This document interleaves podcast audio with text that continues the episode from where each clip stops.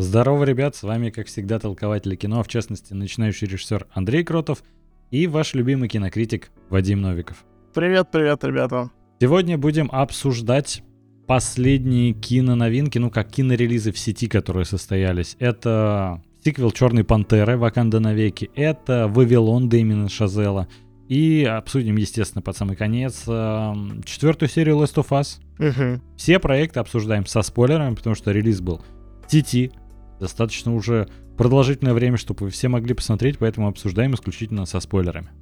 Ты знаешь, а, Last of Us стал нашей постоянной рубрикой. О, Пока да, не о, закончится первый сезон. Потом я даже не представляю, что еще будет такое, что сможет нас будоражить так, что мы будем обсуждать каждую серию. Come on, ну такое было. Вот. Не было такого. да.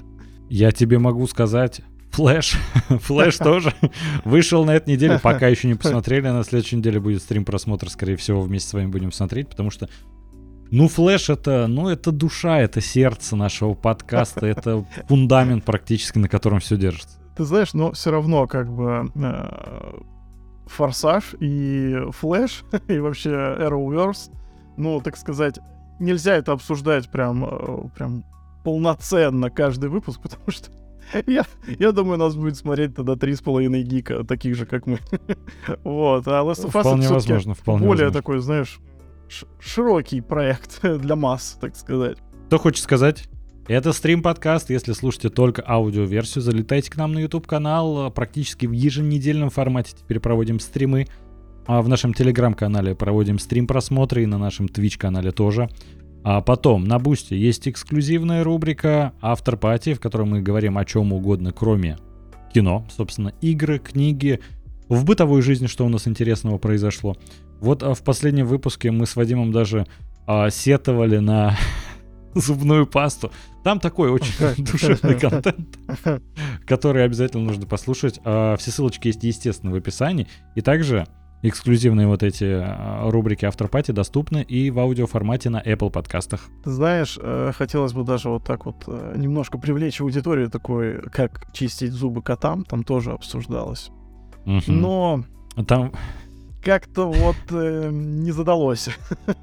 вот, ну, короче, послушайте, я думаю, вам очень понравится. да. Черная пантера 2. ЭБМБ года. Подожди, подожди, Вадим. Сначала хотелось бы немножечко, э, во-первых, поблагодарить всех присутствующих на стриме. А, Всех, кто пишет комментарии, для нас это особенно важно. Всем, кто ставит лайки нашим стримам заочно еще до начала. Вообще безумная благодарность и любовь для всех тех, кто поддерживает нас на стриме. Вам просто в рай вообще пропуск. Вообще без очереди. Вы святые люди. Как бы, если, допустим, вы не присутствуете на стриме, не общаетесь с нами онлайн, вы можете все исправить, если поставите 5 звезд на Apple подкастах или на той площадке, на которой вы нас слушаете. о да. Мы будем очень благодарны. Вот, ну и плюс, конечно, аудиоверсии, то, что она прилизанная, там нет никаких технических огрехов, там подтянут звук и все дела, но мы за живое общение. Так что милости просим, всегда приходите, очень вас ждем. Андрей, я просто, понимаешь, я рвусь в бой. Мне нужно обсудить Черную Да, пантеру, потому понимаю. что я ее досмотрел сегодня. Э, Я вчера. Знаешь, я начал ночью смотреть и закончил сегодня днем, потому что, ну, сам понимаешь, очень внушительный хронометраж, 2.40. И такие 2.40, что, знаешь, не хочется, вот забегая вперед, э, мы немножко за кадром с тобой уже обсудили, а поэтому я предлагаю начать с более позитивной ноты. Вот Ты знаешь, у тебя есть вещи в этом фильме, которые тебе вот искренне понравились. Ты знаешь, я бы для начала хотел немножко обсудить хронометраж как раз. Потому что 2.40 у нас сегодня, в принципе, такие а, не самые маленькие фильмы, точно их нельзя отнести к короткометражкам, потому что Черная пантера идет 2.40, как ты уже сказал. А Вавилон Дэмина Шазела идет 3 с лишним часа. 3.08. Собственно, серии Last of Us, они вообще а, не нормированы как-то там, Мгм. типа 40 минут, час, час 20, они по-разному могут идти. И серия тоже шла, по-моему, больше часа. И я изначально такой думаю, блин, вот 3 часа фильма или 2.40, это прям много. Потом смотришь, а Юра Дудь выкладывает свое интервью на 4 часа. И я такой думаю, ну это тоже, ну кто может выдержать? Потом думаю, блин, наш прошлый стрим шел три с половиной. То есть мы как-то Не, ну 2.40, я считаю, можно слушать только толкователей. Полностью с тобой Черная согласен. пантера это, конечно, хорошо, но слишком, слишком долго. не согласен, что Черная пантера это хорошо. Да, давай начнем с того. Небольшая предыстория, что это вообще за проект, если кто-то по какой-то причине не знает, почему он именно таким вышел. Это, конечно же, сиквел оригинальной Черной пантеры, который вышел в 2018 году, где Чедвик Боузман э, исполнил главную роль Мгм. Чала, короля, а, и, собственно, Черной пантеры. И у Марвел была очень непростая задача, потому что по Чедвик трагическим скончал- обстоятельствам, да. да, ввиду болезни, у него рак был, не помню точно чего, печени там или кишечника. Ну, от рака, короче, к сожалению, актер погиб. И вот в чем прикол. А сиквел-то вроде объявлен. Да и надо делать, да и персонаж-то любимый, Ваканду там многие хотели вернуться, и я на самом деле в том числе, мне первый фильм очень понравился. Адель вообще была в восторге. Да, э, слушай, на самом деле, первой части делали, а, сделали такой альбом с саундтреками, который Да. я переслушивал Мгм. просто, ну, часами. Правда, Шикарно. очень круто. И когда объявили вторую часть, э, у всех был вопрос, естественно, а кто будет играть Черную Пантеру, потому что Чедвига уже нет с нами, и объявили то, что да, это будет Шури, не будут искать какую-то замену, чтобы просто пришел другой актер, потому что, ну, это был бы, откровенно говоря, очень топорный и глупый ход. Типа, сделаем вид, что Чедвик не играл, ну, как бы все все понимают, нет, не понимают, тут нужно как-то с уважением отнестись к тому, что актер, к сожалению, погиб. Слушай, я вот, кстати, не совсем помню вот этот момент, э, в- как бы в первом фильме. Вот смотри, а Черной Пантерой может стать только король. Или как? То По-моему, есть, да. как бы он же, М. Чало уже был, коро- э, он уже был Черной Пантерой, когда, ну, типа, его батя был королем еще.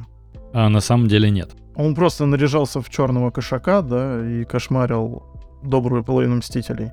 Ну, Не, это тогда он надел костюм, когда, собственно, отец уже покинул. Его а, убил. да, точно, это в начале фильма. Типа было. зимний солдат. Не, ну, короче, Черной Пантерой может быть только король. Ну, или королева. Да, но это, знаешь, на самом деле в первый мститель противостояния там, ну, логический косяк уже имелся в том плане, что, смотри, у нас же есть э, Чало, который вот у него только отец погиб, он находится где там в Берлине, Будапеште, ну, в Европе, грубо говоря, решил вот поймать э, зимнего солдата, надевает костюм вот этого кошака, а костюм сам по себе это просто высокотехнологичная броня с Да. когтями вот э, из вибраниума. Нет там никакой суперсилы, суперскорости, ничего такого. Это дается вот с помощью этого зелья, которое из растения добывается, которое растет в. Ваканде, которое там пропитано, да, вибраниумом, вот это все. И э, он же выпил это после.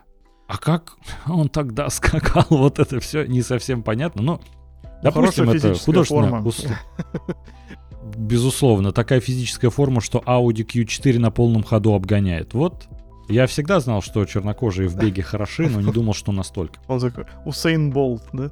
Это же Да, да, бегун, да, даже Усейн бегун. Болт, по-моему, не может э, так быстро бегать, как, ну, Чала, Ваканда, тут все понятно. Короче, с чего начинается фильм, так как мы обсуждаем со спойлерами сначала немножко про сюжет, потом как раз плюсы-минусы, вот это все. Начинается фильм с того, что у нас как раз эм, похороны, похороны Чала, От неизвестной болезни, о которой он очень поздно сказал, и его не смогли спасти. Причем, знаешь, самое странное, что они изначально это не говорят, просто типа Чало погиб, король умер, да здравствует король, вот это все. Похороны. И на самом деле это клево снят, такой эмоциональный момент. Потом даже титры специально Марвел переделали, чтобы вот с уважением отнестись э, к такой трагической потере. А, эмоционально, классно, все. А потом только ближе к концу первого акта они объясняют, что на самом деле он ввиду болезни погиб. И мне, э, с одной стороны, мы когда смотрели все, вот э, с друзьями обсуждали, такие, а тут скажут, от чего он погиб? Ну, то есть актер погиб от болезни, а от чего чало? И они Мгм. решили особо, знаешь, не выдумывать, и это, на самом деле, как по мне, неплохое решение. Такие, и тут тоже от болезни, потому что в Ваканде, к сожалению, хоть технологии там впереди планеты всей, но э, болезни тоже существуют. То есть, знаешь, так, Ну заземляют да, немножко. условно, если бы он погиб от э, рук того же Немора за кадром, это было бы гораздо хуже. Да, да, да, да, да. Да, а тут это как-то более благородно, скажем так. Да, причем, знаешь, даже не то, что если бы за кадром, а если бы вот с помощью графики они воссоздали сцену, где там они борются, не дай бог еще э, какой-нибудь привет форсажу бы передали, что вот Э. Чедвига бы на экране показали, вот как будто бы с помощью современных технологий сгенерировали его лицо, это было бы очень а плохо. можно было бы даже не генерировать. Он вообще в маске глухой прям находится. Он мог погибнуть да, да, прямо ну, в то есть- костюме. Да, ну короче, нет, э, это они сделали неплохо. Вообще к этому претензий нет. Претензии начинаются дальше. Ну Их да. там прям А, собственно, вагон и маленькая тележка. Королевой становится э, мать Чалы, э, которая, ну, она фигурировала и в первой части, она достаточно знаковая фигура в Ваканде, все ее знают, любят, потому что королева все-таки. Меня удивляет то, что там как будто больше подводит к тому, что Черная Пантера это всегда мужчина. потому что, ну, королева-то не стала пить да. этот цветок. Ну и там вообще, на самом деле, в чем основная загвоздка, что вроде бы этот цветок мог бы спасти Чалу, а, но ведь Киллмонгер в первой части все сжег, все запасы. И Шури старается ГМО воссоздать, грубо говоря, этот цветок. Вообще, и на у самом нее не деле, получается. странная такая техника престола наследия в плане того, что, ну, типа, после смерти короля, ну, его жена не стала королевой.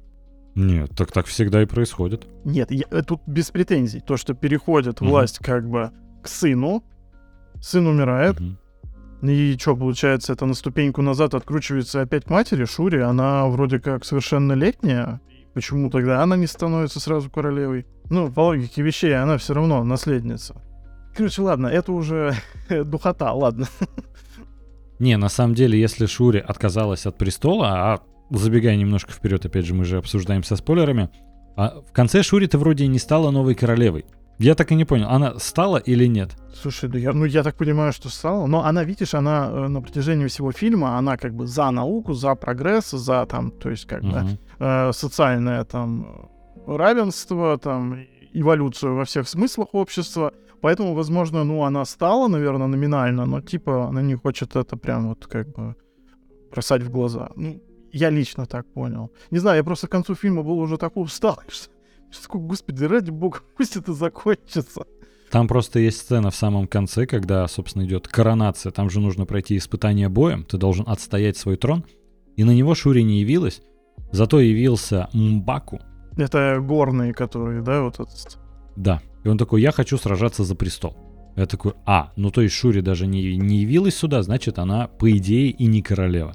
Но Ага. не суть, это такие нюансы, там еще это 300 раз нам в следующих фильмах все это объяснят, и на самом Или деле очень интересно. Как вариант. Да.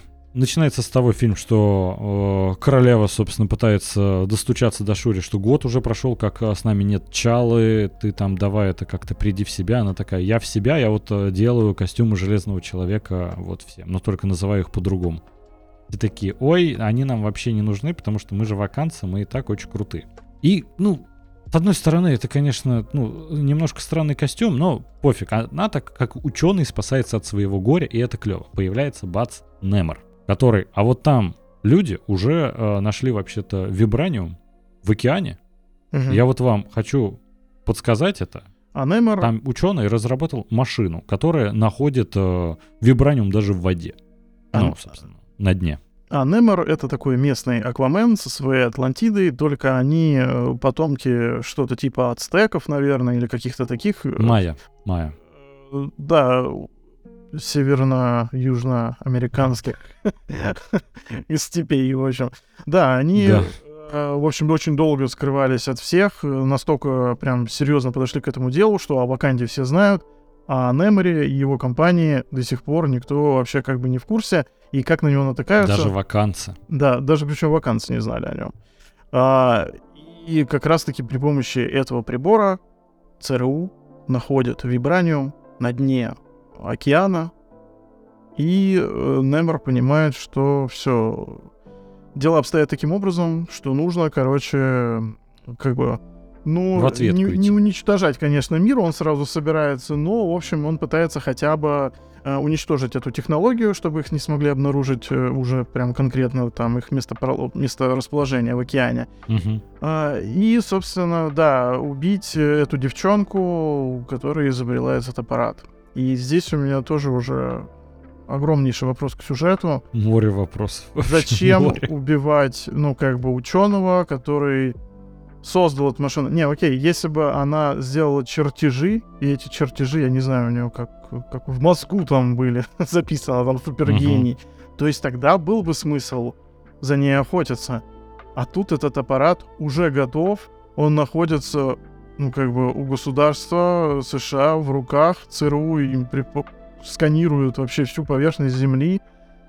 И, скорее Да-да-да. всего, это был бы не один аппарат.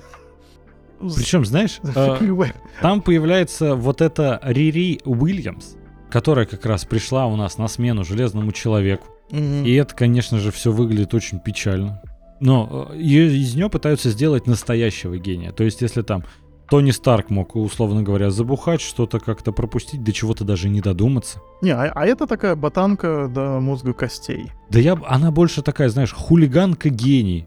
И у нее даже Шури, Шури, это ж э, гений, которая в свое время сказала, что у Тони Старка костюм это прошлый век.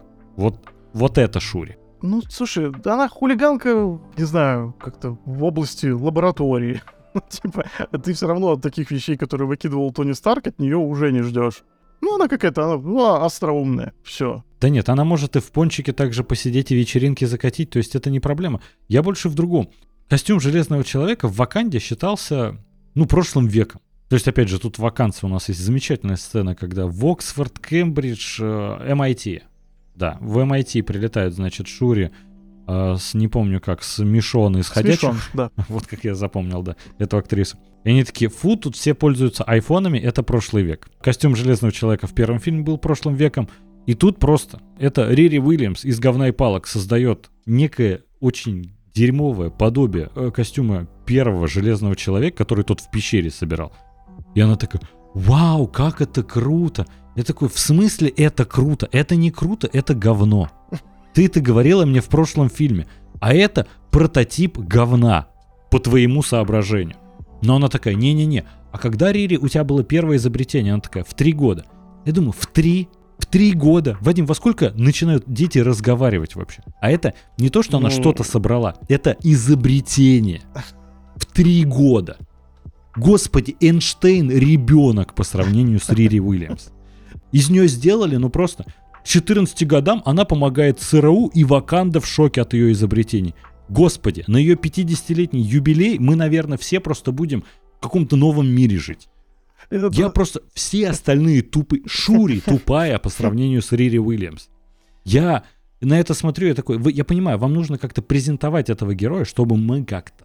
И Тони Старк нам больше даже и не нужен, или хотя бы это достойная замена. Мы рады, что она пришла в эту киновселенную. А я смотрю, в три года она изобрела... пер- ну, Просто что-то создала новое. Изобретение настоящее. Я в шоке. Это же, ну, это абсурд, это все равно, что, ну, как будто ребенок уже вот начинает писать сценарий. Там и до этого, конечно, просто, ну, один за одним косяков, но не суть. Вот это, ну, меня прям стригерило. Ну, да, просто, знаешь, это немножко выглядит странно, что она одновременно учится, ходит на пары, причем она сама об этом говорит. Хотя зачем ей ходить Мгм. на пары, а я так понимаю, что она там может сама учить э, любого учителя чему Там угодно. даже этот Мартин... Она работает э, в гараже, собирает, ну, как бы, машины с, И двигатель- с двигателем Человека. внутреннего сгорания. Не на Мгм. каком-то, не знаю, водородном топливе, еще что-то. Да, и в это же время, как бы, ее разработки там, а, как бы, заимствуют ЦРУ, и не зовут ее все на работу, там, не знаю, в какой-нибудь аналог щита. Я не знаю, что сейчас со щитом. Он, по-моему, в Марвеле сейчас не функционирует, да, или какие-то, наверное, отдельные группы. Ну, короче, Ник Фьюри как-то вот э, не замечает ее. И даже сам Тони Старк ее не отслеживал, хотя вообще занимался этим делом по жизни. Э, Ища гениев. Вот тут нам в комментариях пишут, что как раз да, с этого момента бомбануло, потому что они обесценили все, что было до этого. Абсолютно согласен. То есть, возьмем, например, сериал Локи. Помнишь, в Локи в самой первой серии был момент, когда Локи попал в это TBA, агентство, Мгм, которое да. существует вне времени, которое служит вот контролем над всякими этими аномалиями временными. И у них были вот эти камни бесконечности, абсолютно бесполезны. И ты понимаешь, ага, в этом мире просто эти камни не работают. Потому что это, ну, другое измерение, можно так сказать. Да. И те это больше просто объясняет э, контекст, где сейчас находится герой. И многие тогда возмущались, что это как раз обесценивает все, что было в третьей фазе, ой, в третьей, да, в принципе, во всей саге бесконечности. И все Мстители финал все это переписали и, грубо говоря, обе- ну, ну, обесценили. И я был в корне не согласен. А вот сейчас смотришь на эту Рири Уильямс, реально просто, ну, Я даже не знаю, с кем сравнить. Ну, то есть Тесла тоже, он на нее смотрит и такой, господи, вот где мозги настоящие. Они все были дураками, все были до и будут после, вот потому что есть Рири Уильямс, которая ну, настоящий гений. Если Тони Старку хотя бы нужен был какой-то толчок, хоть э, там, не знаю, какие-то обстоятельства, чтобы он как-то изобретал эти костюмы, как-то вот смог это срастить, вот это все. И то до многих решений сам не мог додуматься, ему подсказывали. Рири Уильямс просто в гараже из говна и палок все это делает. Ей вообще ну, никто не нужен. Слушай, я думаю, это все в долгосрочной перспективе ведет к тому, что Рири Уильямс и Рид Ричардс из фантастической четверки, как и было в комиксах, э, будут многие вопросы планетарного, галактического, там, вселенного, вселенского масштаба решать вместе. Как они к этому подводят, ужасно. Я с этим абсолютно не спорю, но у меня такое ощущение, что они ведут именно к этому. То есть, как бы битва умов Рида Ричардса и вот нашего такого Тони Старка для для не знаю кого. того, того Тони Старка, которого мы не заслужили, к сожалению. Ну вот, ладно, дальше по сюжету. Собственно, э, Немор захватывает в плен и Шури, и Рири Уильямс, держит их у себя под водой, э, рассказывает вообще, как их там раса вот эта создалась, что вообще было. Они тоже нашли какое-то растение, выпили, но они стали синими на земле, ну, голубые, голубой цвет кожи, а обычными цветными под водой, они не могут дышать на земле. Только он может, у него просто мать тогда была беременна, и у него от этого выросли крылья на лодыжках, ну, на щиколотках. Я даже не знаю, с чего начать. Э, давай ну, начнем с того, что вот э, хронометраж, сколько на этот момент прошло? Где-то, наверное, час двадцать. О, да, да. Где-то где полтора часа они вот на эту экспозицию убивают нашего времени. Причем, знаешь, что самое странное? Э, там еще, как вот все это рассказывается?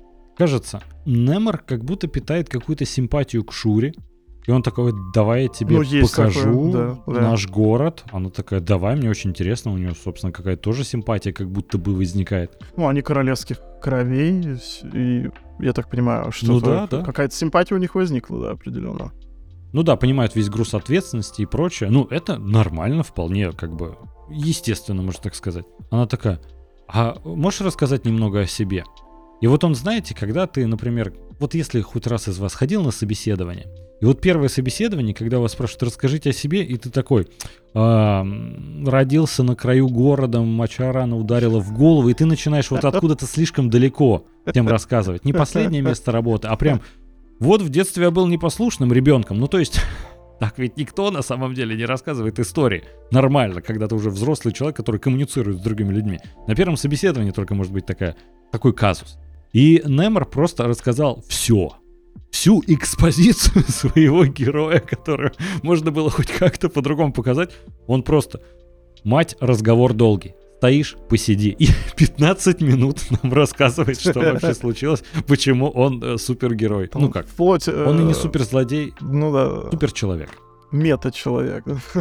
Да. Вплоть даже почему он Немор. Э, это что-то да. по-испански или по-португальски, когда там а, они карали своих первых конкистадоров со своими местными нави.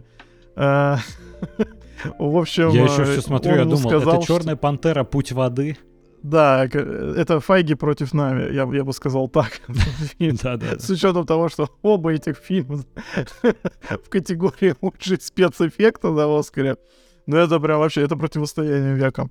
Вот, и ему да, э, этот э, испанец, ну или какой-то, короче, священник ему перед смертью говорит, что он дитя, не знающее любви, не море, и, в общем, после этого он такой, враги зовут меня Неморе, или Немор, не знаю, мне просто более созвучно Немор, поэтому я буду так называть.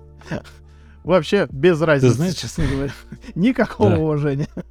И кажется логично, что тогда он должен спросить у Шури, а расскажи немножко ты теперь о себе. У них же вроде практически это можно назвать первым свиданием. И мне бы было интересно послушать историю, как Шури такая. Меня назвали там, не знаю, в честь там бабушки, ну хоть кого-то. Я не знаю просто, откуда имя Шури вообще взялось. Что у них там за семья, как это все, откуда ноги растут, потому что за два фильма мне это не рассказали. Тут Немор просто все про себя выложил, вообще всю историю. Чуть ли такой, и вот теперь завтракаю я яичницей с беконом. Типа, конец. Вот прям досконально все в подробностях. Короче, дальше по сюжету. В итоге оттуда они сбегают из этого подводного мира, Шури и Рири Уильямс.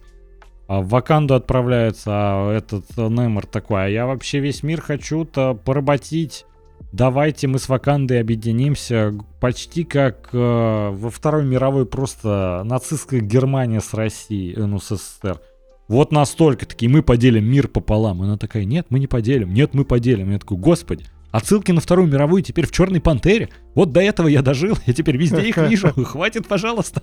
Ну и, в общем, э, она отказывается. Ну, короче, вы должны нам предоставить эту Риди Уильямс, потому что она изобретатель, она погубит наши цивилизации, да. типа вы уже спалились, а мы полиция не хотим, поэтому мы будем дружить, но тайно о нас никому не говорить. А девку мы завалим. Это их условия. Причем такое странное. Да, как бы. Я остановлю прогресс убийством подростка. Ладно, тут такой подросток, что, кажись, действительно остановишь. Почему? Потому что я не понимаю. Это гений. Мы ее у себя спрячем, никто про нее не узнает. Нет. Вот примерно там такого уровня мотивация. Нет, не пойдет. Э, Немор очень кровожадный мужик. Дальше Немор такой, э, они вторглись в их территорию, а как бы Немор вот за минуту до этого разговор Шури такой. А если кто-то сюда придет, спасать тебя? Ой, он не Шури, он с королевой говорил. Ага. Если кто-то придет в мое королевство спасать Шури, я убью ее, потом приду в Аканду и убью тебя. Склейка. А вторглись в его эту Атлантиду, украли Шури с э, Рири Уильямс, улетели в Аканду, Прилетает он, значит, в Ваканду, сам такой Немор, начинает все взрывать своими водными бомбами. Ну, кстати, вот водные бомбы, вот эти водные гранаты, Мое угу. почтение. Вот единственное, что мне в этом фильме понравилось, наверное. Ну, прикольно. Знаешь, Не граната, знаю. которая взрывается водой, и все таки в сторону разлетаются. Ну, по мне так это было неплохо. Вот хотя бы что-то оригинальное. По-моему, там просто радиус поражения, знаешь, не очень большой. Ну, там под давлением. Но ты знаешь, у меня больше э, вопрос возник, когда вот он вторгся, убил мать Шури, королеву Ваканды, и такой, я вообще хочу с вами дружить, у вас неделя, я приду через неделю. Я такой, чего? Ну, то есть, у тебя какой план вообще был? Я прихожу в что-то государство, убиваю правителя и такой, ну вы тут что-то решайте неделю, а я потом приду. И что они делали неделю? Готовились к войне. Вау. Немор стратег. Я где-то знаю одного еще такого геополитика, который вот такими решениями может прям вообще апеллировать как нефиг. Но а потом, ой, Шури опять такая, господи, всю семью уже положили, что ж это за проклятие такое, а, грубо говоря, синтезирует этот цветок, делает себе костюм черной пантеры и решает дать отпор Немору. И такая, это реально диалог из фильма. Она такая, смотрите, они питают свою силу от воды. Значит, что мы будем делать? Чувак такой, дождемся у нас тут в горах? Нет, мы будем с ними сражаться в океане. И он спрашивает, хорошо, а если этот план сработает, что дальше? Я такой, а какой план? Это звучит как суицид. Угу. У тебя нет такого? Просто они питаются водой, ну, силу свою черпают супер. Вот они супер сильные, этот народ там подводный. Силу черпают из воды и будем с ними сражаться в океане, а не в горах. Почему? И что значит, если этот план сработает, что дальше? Нет никакого плана. Не, ну, она, грубо говоря, захавала этот цветок синтезированный, поверила в себя, uh-huh. стала новой черной пантерой. Кстати, костюм ей сделали, э, а, мое почтение. Он, правда, неплох. Uh-huh. Э, в, в, в, вот uh-huh. момент презентации, когда она с этим э, горным вождем там начинает меряться силой, uh-huh. э, выглядит прям очень достойно. Вот. Э, как бы вот к этому нареканий нет. Э, нарекания есть потом к нему, потому что э, даже какие-то очень обычные сцены, где она идет, их делают компьютерными, она выглядит просто как, не знаю, в Last of Us 2 как бы графика была лучше, чем сделали ее вот в этом костюме, когда она просто ходит. Вот, ну, я не знаю, было каких-то пару моментов. Я не знаю, как такое можно выпускать на экраны в 22 году от такой крупной студии. Но это позорище угу. просто. Не, ну, в общем, она поверила в себя. То, что, ну, дать бой на воде, это очень странно, но у нас есть э, Железный человек на максималках, это вот э, Рири. И еще у нас есть э, тоже подобие каких-то полу железо-человечных вот этих костюмов, которые мы раздадим э, элитной э, пехоте Ваканда. Ну, собственно, вот этим э, лысым э, чернокожим женщинам. Да. План так себе. Надежный план Уолтера, если я правильно понимаю. Как швейцарские часы. И, естественно, ну как бы после того, как эм, они получили крепких Опять я подбираю это слово люлей э, на суше, на собственной территории, на ландшафте, который они знают. Они действительно э, берут свой Убер-корабль, плывут на нем в океан.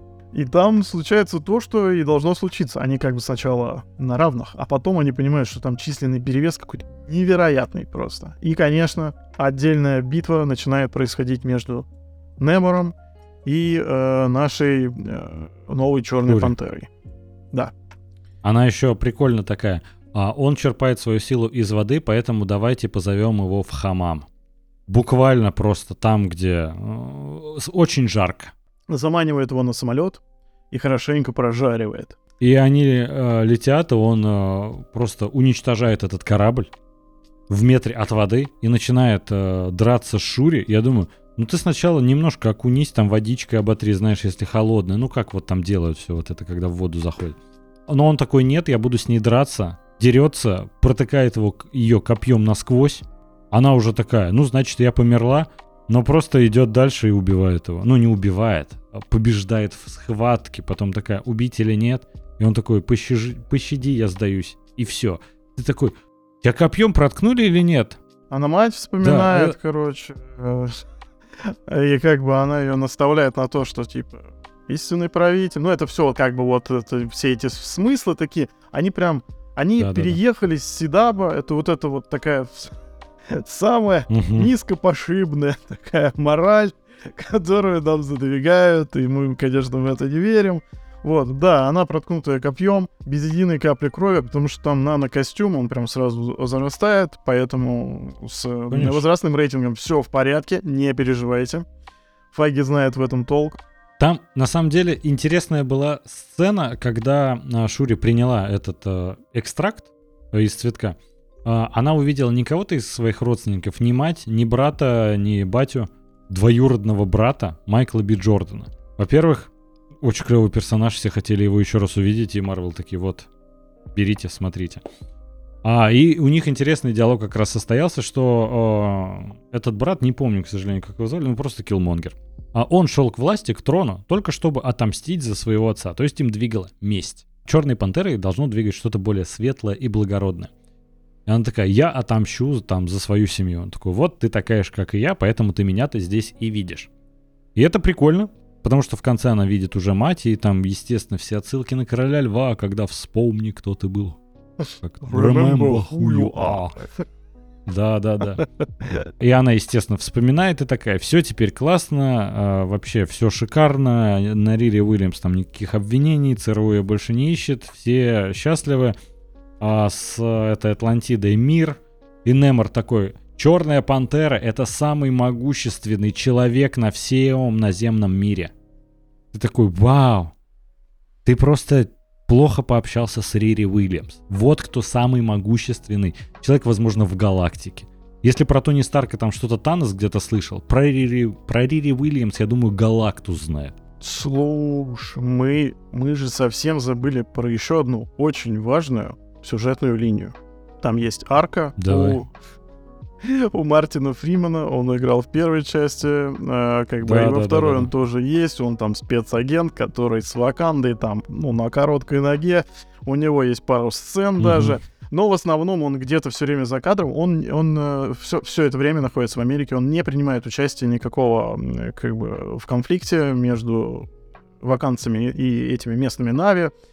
Просто там что-то на созвоне, что-то все время там куда-то носится кабанчиком. В итоге его, его же э, как бы начальство э, как бы арестовывает, его везут в тюрьму, э, вакансии его спасают. И это вообще-то это на сюжет не влияет вообще никак. Он как бы сдерживает американское правительство, чтобы они там не мешали э, э, замесу действительно сверхдержав мира сего. Вот. Знаешь, вообще там интересная идея, что эти люди в Атлантиде, в чем вообще их отличие? Почему они настолько круче, чем вакансцы? Хотя технологический прогресс практически на одном уровне, безумный, который нельзя себе представить. Они, когда нашли вот этот цветок, они все выпили его. Потому что он дает суперсилу. Ну, и им нужно еще... У них же условия были суровее. Ну, типа там э, толще воды, там, что выдерживать. Так это они потом нашли. Они выпили это все на берегу, а потом прыгнули в воду и начали искать себе дом и нашли вот его очень глубоко. Они выпили там все этот экстракт из цветка. Все стали суперсильные, супер быстрые, супер крутые. Супер у них все быстро заживает, вообще отличные ребята. В Ваканде почему-то пьет только одна черная пантера и все. А цветков там еще было в первой части, показывали. Поля, да. Тем более Шури теперь их может синтезировать. Как Ну, будто слушай, создать их теперь для всех. Ну, по мне просто это логично. Типа у них самая сильная а, нация, можно так сказать. Они вот прям все такие решили то, что мы вот держимся особнячком, так сказать. И мы суперсильные такие, нам в принципе никто не нужен, мы сами по себе, но мы просто, если что, можем защититься. Но при этом в Ваканде такие, ну нам бы защитничка хотя бы одного, и такие, Шури такая, нет, как-нибудь э, через два часа фильма.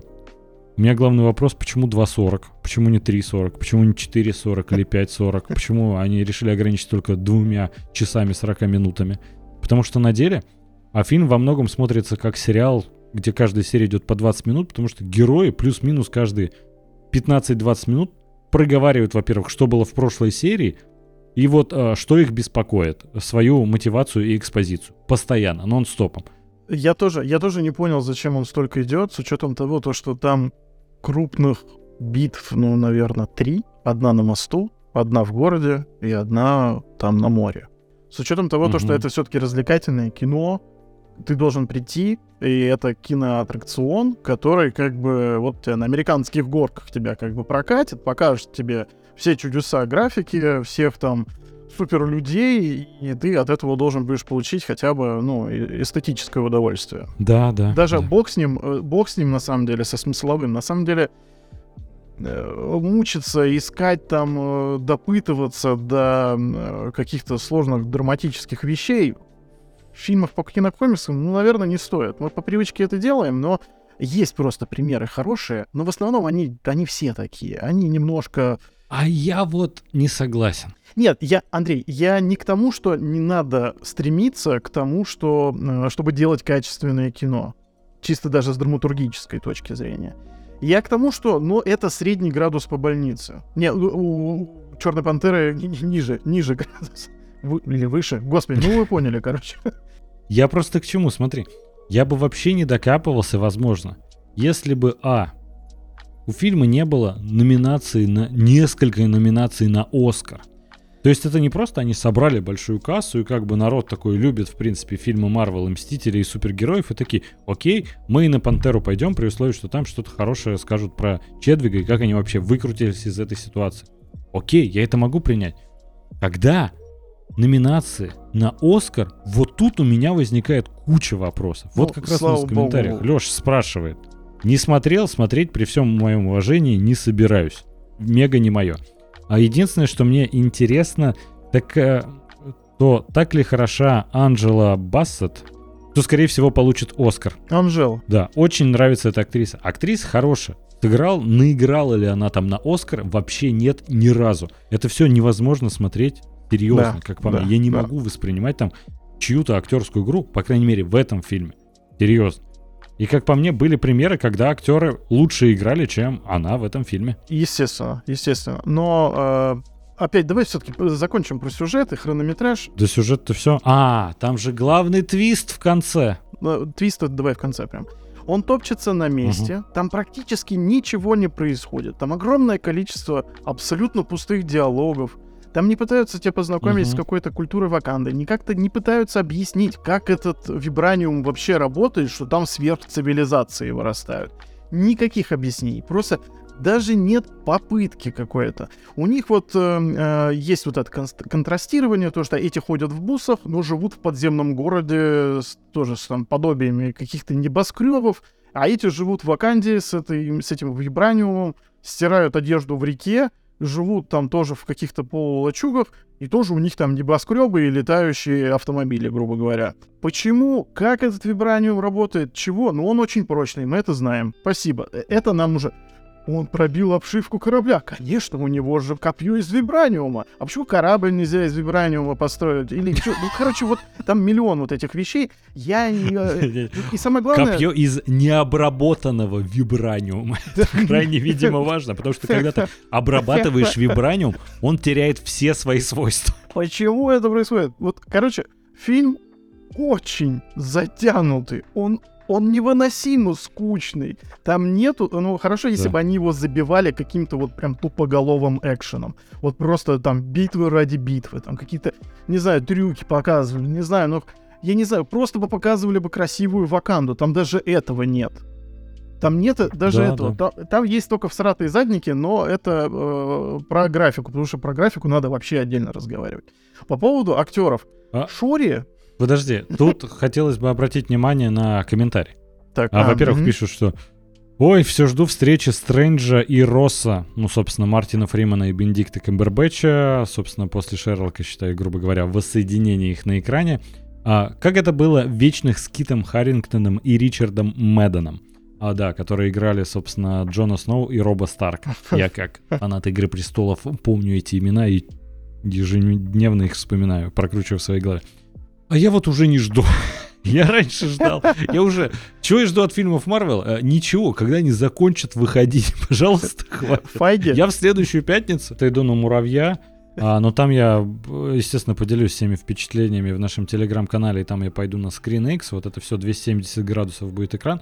Вот больше из-за X, если честно, я иду, нежели из муравья. Андрюх, Файги, он четвертой фазой по тебе прошелся как вот необработанным вибраниумом, да? Да-да-да-да.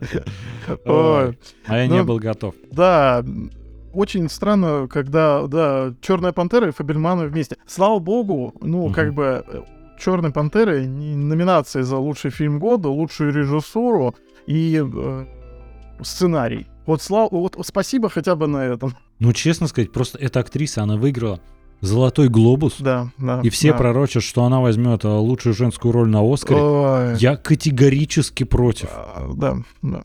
Она хорошая актриса, я признаю. Она неплохо сыграла. Да, наиграла она на Оскар. Вообще категорически нет. А, смотри, а, вот по поводу актеров. Вот, давай возьмем поименно, да, прям самых центральных персонажей. Шури. Поминутно, да. Поминутно. Я сейчас распишу.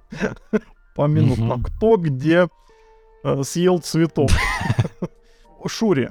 Но я понимаю то, что она была изначально, ну, на кастинге. Это такая клевая, головастая сестрица Чалы, с которым она так круто здоровается, там и все дела, и бомбе, там, ну, отлично. Вообще не было претензий. А, да, угу. сложный выбор стоял перед э, тем же Файги. Я думаю, он при как-то держал на контроле этот момент. Э, кто кто да, будет безусловно. новой Черной Пантерой? А, и, к сожалению, mm. это, это был ужасный выбор. Если они за вот как раз вот это все равноправие и все дела, у них есть, опять же, в этом фильме Люпита Нионга. Если бы хотя бы ее сделали Черной Пантерой, я бы это понял, чтобы это какой-то просто герой, потому что король может править, заниматься там как бы делами государственными, а Черная Пантера у нас будет вот бог с ним, что женщина. Вообще как бы нет претензий. Но только не Шури, потому что, ну, я думаю, даже э, Мартин Фриман стал бы лучшей Черной Пантерой, чем она. Но вот честно, у нее э, ни мимики, ни какой-то вот, но нету ни драматической нотки, просто не ее роль. Я не говорю, что она прям плохая актриса, а это, это мискаст, серьезнейший причем. Ты ее не воспринимаешь как супергероя. Так причем, ты знаешь, самое главное, э, самый главный вопрос, который у меня возник, вот выпила она это зелье, вот она стала суперсильной от этого сгенерированного цветка, и она научилась драться сразу. А это не так работает. Сила не гарантирует, не добавляет тебе знания боевых искусств. Это не как в матрице в тебя загрузилось. Если Чала всегда обучался быть воином, и он, собственно, им был. Угу. И его способности, силы увеличились, но он и без этого отличный воин. То Шури ученый. Кстати, на примере комиксов э, есть отличный пример. Это Injustice, когда э, Чудо-женщина снимает э, вот эти свои наручи, становится бешеной угу. амазонкой просто, и вешает э, нормальных таких лещей самому Супермену. А там объяснение такое, а что вы хотели-то? Он был просто суперсильный, разламывал там планеты и все дела. А Да. она именно была воином, которого обучали всю Да. жизнь. Типа. Поэтому, ну, она может, типа, и Супермена... Или э, как когда Бэтмен завалить. а, тоже принял там таблетку и стал суперсильным, Да, он на да, раз-два да, отделывал да. Супермена, потому что Бэтмен всю жизнь учился драться. Да. А Супермен просто может только хуки раздавать. Короче, ну это... Ой, до этого фильма так до многого можно докопаться. Просто не смотрите. Честно, вот рекомендация, не смотрите вообще. Это по ужасно. актерам. Э, Бассет не хорошо, не плохо, но это не Оскар. Даже приблизительно нет. Да. Я не знаю, у меня было такое ощущение, что он такой, пожалуйста, убейте меня, больше не хочу в этом сниматься. А тут еще и премия Оскара может прилететь. Вообще Ты замечательно. знаешь, у нее и за первый фильм, оказывается, была номинация на Оскар, и я очень надеюсь, что она не возьмет. Ну, Потому что, мне кажется, не это совсем несправедливо. заслуженно, да. Естественно, естественно. Да. Знаешь, кто конкурент просто у нее? Например, это Да, роль помню. второго плана. Все везде и сразу дочка. Да, да, да, да, да. И вот там актерская игра, там прям ты можешь сказать, Мгм. этот Оскар заслуженный, она отлично справилась. А тут, ну она ходит недовольная королева. Я не знаю, насколько, ну, она там всегда можно вообще судить. такая, типа, но справедливо, Да. и думает обо всех, и о детях. Ну, а все ее дети, они поэтому и кричат, и мамы, все дела, этим как-то пытаются Да, ну взять. то есть там нет как-то какого-то вызова даже актерского. Да, э, вот э, Мишон из «Ходячих мертвецов», который там глав- э, генерал, глава гвардии кого-то. Ну, слушай, Да, она, да, она как и в первом фильме, она норм, норм, то есть она как бы не раздражает ничего, то есть как бы есть там дебильные шутки с ней, ну не то чтобы дебильные, они Ты дебильная, как и со всеми. Ой, у тебя тоналка не того оттенка, ты Ну вообще да, выглядишь ладно, странно. дебильная. Ты смотришь, что это за идиотизм? Ну просто откровенный идиотизм. Люпита У меня Nyong'o- жопа загорелась. Так это так должно было работать? У нас должно было к этому обсуждению Э, привести? да, Или это просто да. А, эффект от пантеры? Люпита Нионга, ну, что я могу сказать, умница, красавица, оскароносная Да, женщина, как бы вообще люблю ее всей душой, как бы, правда, очень Аналогично. теплые чувства она у меня вызывает, потому что я довольно много с ней смотрел фильмов, даже таких низкобюджетных, там, где она и такая полукомедийные роли берет. Она выглядит отлично, но, но, даже она, с Мишон, которой у меня тоже нет проблем, у них есть сцены, где их вот просто посадили на фоне хромакея какого-то, прости господи. И вот они сидят, и у них настолько пустой разговор, он настолько невыносимый, что я понимаю, что даже будучи хорошими актрисами, даже будучи а, с хорошими, ну, э, тут в этом моменте, конечно, нет хороших наставлений от режиссера, потому что, ну, это нет смыслового не нет смысловой нагрузки просто в этом разговоре. И они не вытягивают, они не могут это вытянуть, потому что это невозможно. И ты такой смотришь, ну, э, это плохо, но это плохо, потому что фильм очень плох. Не потому что они плохие. А, Немор Мгм. это тоже отдельный разговор, честно, но он не, он не внушает просто, во-первых, никакого ни страха, ни уважения, ни... Я не знаю, одно пренебрежение. Честно, ты смотришь на него, и это какой-то болванчик. Ему вроде бы прописали, ну, как бы и бэкграунд, и все дела, но актер как будто бы не то чтобы фактурно не подходит. Актер, ну, возможно, не справляется. Возможно, его не смогли как бы направить на вот этот путь истинный. Но, короче, ты ощущаешь ничего. Вот примерно как э, с демоном, наверное, из Черного Адама. Вот что-то такое. Хотя Мгм. его здесь гораздо больше. В целом, актерский каст, да бог с ним. Ну, как бы, есть он и есть. От него не ждешь каких-то, знаешь, заоблачных высот. Но, опять же, когда ты видишь номинации на Оскар, это как-то триггерит. Да. мгм. Я бы в целом, ты знаешь, мы уже час, получается, практически обсуждаем этот фильм, и мне кажется, этот фильм недостоин таких долгих обсуждений. Я предлагаю, Нет, а, ну главный подожди. приз, который там был в конце. Смотри, Андрюх, как бы, с одной стороны, я тоже сейчас посмотрел на время, такой, что-то мы разогнались, и типа, но, блин, мы же его не просто с тобой, как бы, сели и полили, э, там, фекалиями. Это заслуженно. То есть мы аргументировали прям вот буквально да, по да. минуту, почему он плох. И еще мы даже не сказали ничего про графику, потому что графика в этом фильме для 2022 года, для студии Marvel, для номинации в одной категории лучшие спецэффекты вместе Да. с аватаром, На прости Оскар. господи. Это, ну, это форменное безобразие. Это, ну, это ненормально просто. Я не знаю, ну вот им самим не стыдно то, что их номинировали туда? Не стыдно было людям, э, как бы, среди выборщиков Оскара, то есть, как бы, пропихивать его что? По повестке, я не знаю, что, или, или действительно им это понравилось. Я не знаю, как это может понравиться. Когда вот эти э, горные вожди там эти стоят на фоне, опять же, там дебильнейшие шутки, и вот это у-у-у, а сзади такой хромак, что мне кажется, я вот потрачу пару вечеров и вот э, сзади себя сделаю лучше. Ну, как, ну, я не знаю, как это смотреть, как на это тратить деньги. Ну, я, я очень рад, что я не пошел в кино на этот фильм. Аналогично. Безумно рад, что не пошел на этот фильм в кино. Рад, что посмотрел в цифры и буду откровенен э, его посмотреть легально. Ну ладно, тут Disney Plus есть, но там нет русского языка, даже русских субтитров, поэтому спиратил и доволен жизнью, даже, ну как доволен.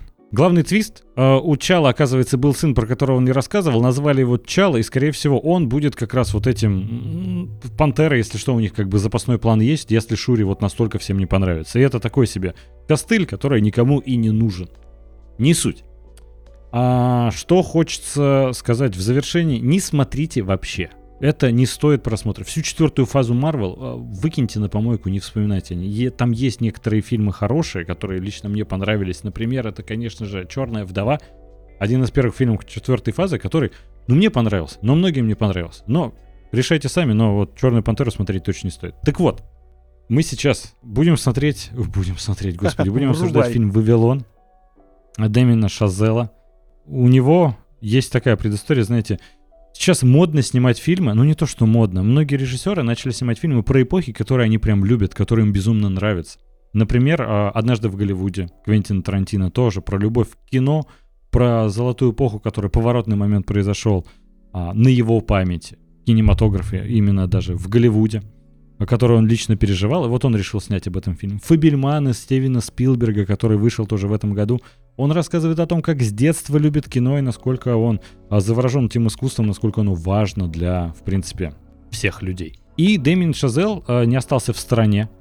Он тоже решил, что а, я сниму такой фильм «Вавилон», позвал потрясающих актеров. Марго Робби, Брэд Питт, там на самом деле перечислять можно очень много, там даже Тоби Магуайр появился.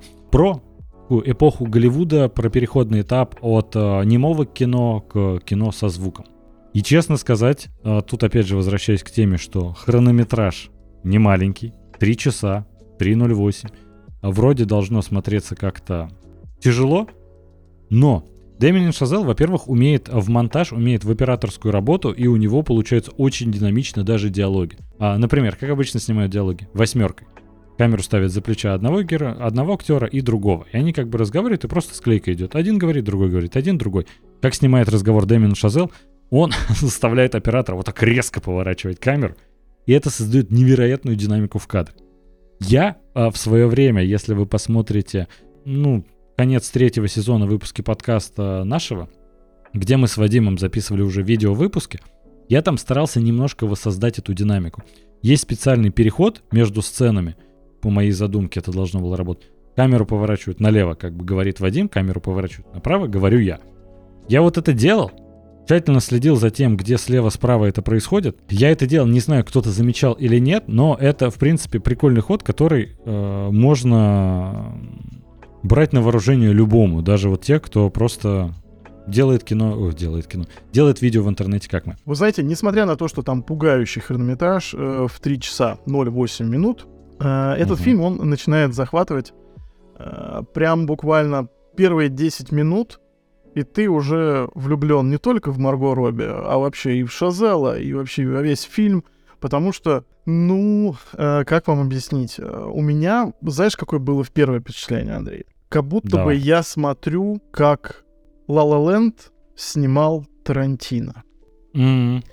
Потому Интересно. что э, Шазел в этой своей работе, он э, в предыдущих никогда не сходил с ума. Здесь есть некоторые сцены, которые выстроенные, и вообще и э, по тому, как они сняты, и по тому, как они преподносятся, насколько они шизанутые в хорошем смысле слова. Это, ты знаешь, uh-huh. я прям... Очень часто, знаешь, говорят, ну это какая-то тарантиновщина. Ну, знаешь, в том плане, что uh-huh. как будто бы не с чем сравнить, но то, что он здесь делает, я почему-то, я не смог больше подобрать других референсов. А, и во-вторых, как будто бы ты смотришь э, Великого Гэтсби. Великий Гэтсби был классный, но в нем не было настолько сумасшедшего напора той же вечеринки, которая занимает, ну вот, э, э, буквально первую сюжетную арку. Наверное, Мгм. именно такую вечеринку я хотел увидеть в Великом Гэтсби, где просто там Содом и Гамора и дикий угар, который при помощи и операторской работы, и какой-то нереальной эм, сраб- э, слаженности звуковика еще, который просто подставляет эту Мгм. музыку сумасшедшую. Это просто все это свет мелькает, оператор там крутит бешено камеру. Там э, Шазел за кадром этим э, всем командует, а актерский состав прям вообще просто выворачивается наизнанку, и ты такой, господи, да это какой-то праздник жизни, и ты лезешь на кинопоиск, а номинаций на Оскар за лучший фильм нет. Мгм. И ты такой, блин, а прошло только 15 минут, а я уже влюблен. И как бы от Шазела, ну, действительно, всегда ожидаешь чего-то классного, а тут он тебе прям буквально за даже не первый акт дает тебе даже больше, чем ты мог от него ожидать. То есть он прям прыгает выше головы в этом плане. Ты знаешь, Слушай, это абсолютно обескураживающее чувство, потому что я, честно, от этого фильма, ну, я не могу сказать, что я там э, охренеть какой большой поклонник Шазела, но я просто даже не мог ожидать такого от этого фильма. Ты знаешь, я охренеть какой поклонник э, большой Шазела. И ты знаешь, у Шазела есть такой шлейф, он снимает фильмы такого больше для семейного просмотра. У него часто про любовь, про какие-то душевные терзания. Например, там а, одержимость, про стремление там вот, э, знаешь, Ну, там, добиться какого-то уровня мастерства. La Land вот про э, любовь, про тягу к искусству и прочее, тому, что можно добиться успеха. Тот же первый человек или человек на Луне он назывался. Он в оригинале назывался First Man, а у нас человек на Луне, да. Андрюх, Про то, какие на самом деле душевные терзания испытывал Армстронг и прочее. И как ты от него ждешь? Это такое, знаешь, семейное кино, которое вот, как бы если не знать вообще ничего про этот фильм, кроме названия и режиссера, ну и актерского Э. состава, думаешь такое, ну, наверное, что-то будет в духе «Однажды в Голливуде». И тут фильм буквально начинается с того, что привозят, приезжает чувак, который вообще занимается перевозкой коней, и ему главный герой Мэнни, не помню, как у него там полное имя, а Мэнни такой говорит, вообще у нас тут слон, мы едем на вечеринку, я тебя приглашаю, и вот тебе еще и бабки. И они отвозят слона на эту вечеринку, и слон прям срет на одного из э, людей, которые толкают, скажем так, машину со слоном. И там прям кадр такой подобран. Там все вот так вот сочно снято, неприятно, естественно. Тебя разбирает смех. И это, знаешь, первое. Тебя разбирает смех. И ты такой, о, это немножко непривычно, потому что Э, обычно фильмы Шазела, они не были такими комедийными, скажем так. ты знаешь, и- И тут дальше показывают, что происходит на вечеринке, и там просто какой-то актер э, богатый нанимает, э, ну не то что нанимает, он э, познакомился, грубо говоря, с другой начинающей актрисой, и они э, занимаются всякими непотребствами, там э, тяжелыми наркотики принимают, она на него начинает ссать, а он с этого ловит кайф, и это фильм прям 18+, ты такой, окей, от Шазела я этого вообще не ожидаю, и это первое чувство шока такого. ты знаешь, и да, и нет. То, что Шазел снимает семейное кино, ну, до этого, по крайней мере, ну, я бы тоже не сказал, что это прям совсем верно. Я бы сказал, что... Ну а почему? Ну, потому что, ну, слушай, одержимость, что ты, ты его будешь с ребенком смотреть, там, семилетним, условно.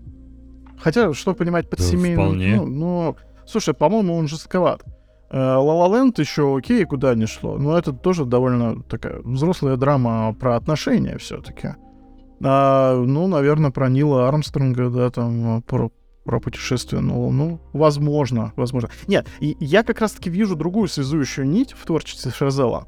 Он всегда, будучи сам таким же, говорит о людях, которые а, готовы жертвовать буквально своей жизнью ради своей страсти.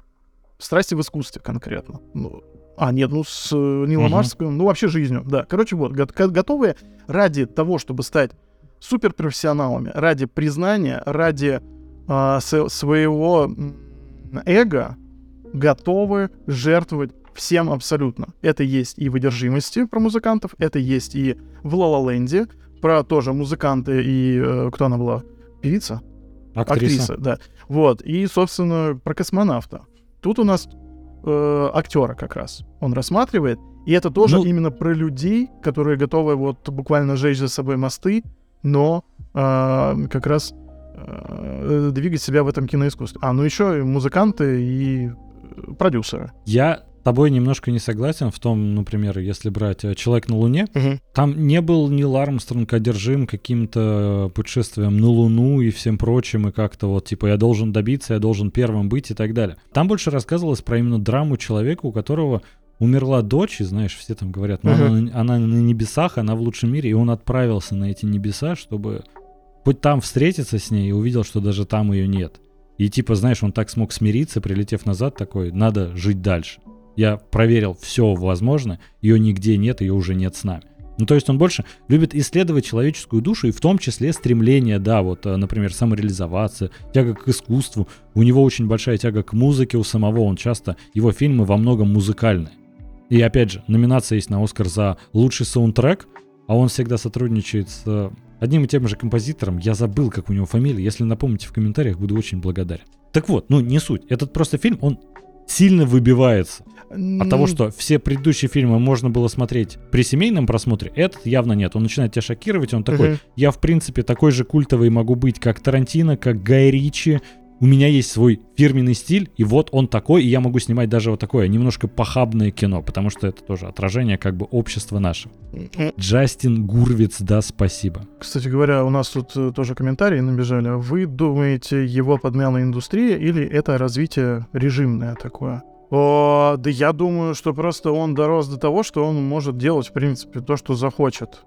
И э, в этом плане, да не, не знаю, по, по мне так просто он движется своим путем. Ну, да нет. Я не вижу в этом ничего плохого. Ну, он делает крутые вещи. Фильм коммерчески провалился жутко. Его называют главным mm. неудачником прошлого года, потому что при бюджете в 75 миллионов только на съемки фильма – он собрал 50 по всему миру. Угу. То есть это прям а просил, крах. Он, кстати, просил еще больше денег изначально. Он переписывал сценарий, а, чтобы его, да, уменьшить там что-то на 20-30 миллионов еще. Мы совсем не поговорили, о чем фильм. Для контекста, там, да, конечно, вот есть эта эпоха смены поколений фильмов от немого к звуку, но на деле, опять же, а, главный герой у нас Мэнни, мексиканец, который вот горит кино, хоть как-то хочет прорваться туда. И, естественно, каждый киноман видит себя а, в этом Мэне. Какие-то отголоски тоже есть. Он встречает на этой безумной вечеринке персонажа Марго Робби, которая а, Нелли Ларой, которая «Я уже звезда», вот а, Голливуд уже мне покорился, mm-hmm. все это прочее. Естественно, ты такой, господи, ребят, как я понимаю вот эти ваши разговоры, типа, а почему ты любишь кино? Да потому что ты вот, это другой сказочный мир волшебный, вот естественно это все отзывается. Но в этом, как мне кажется, и заключается главная проблема фильма. Его вот хронометраж лично для меня показался вот я бы ни секунды не вырезал, ни одного uh-huh. кадра, ни одной сцены. Uh-huh. Вот настолько он мне понравился. Один из вообще лучших фильмов, которые я когда-либо видел. Да, в комментариях тоже писали, что прям а, буквально за одну секунду пролетел. Да. А я смотрел с людьми, которые не в таком восторге от киноиндустрии, не пытаются стать его частью. Они такие, а фильм затянутый, можно было в половину сократить и стало бы лучше. Фильм хороший, но много недочетов и в целом просто хорошее кино, на четверочку, скажем так. Вот если по пятибальной шкале вот эта оценка, как в школе, не вот десятибальная. И вот я смотрю такой, ну, наверное, да.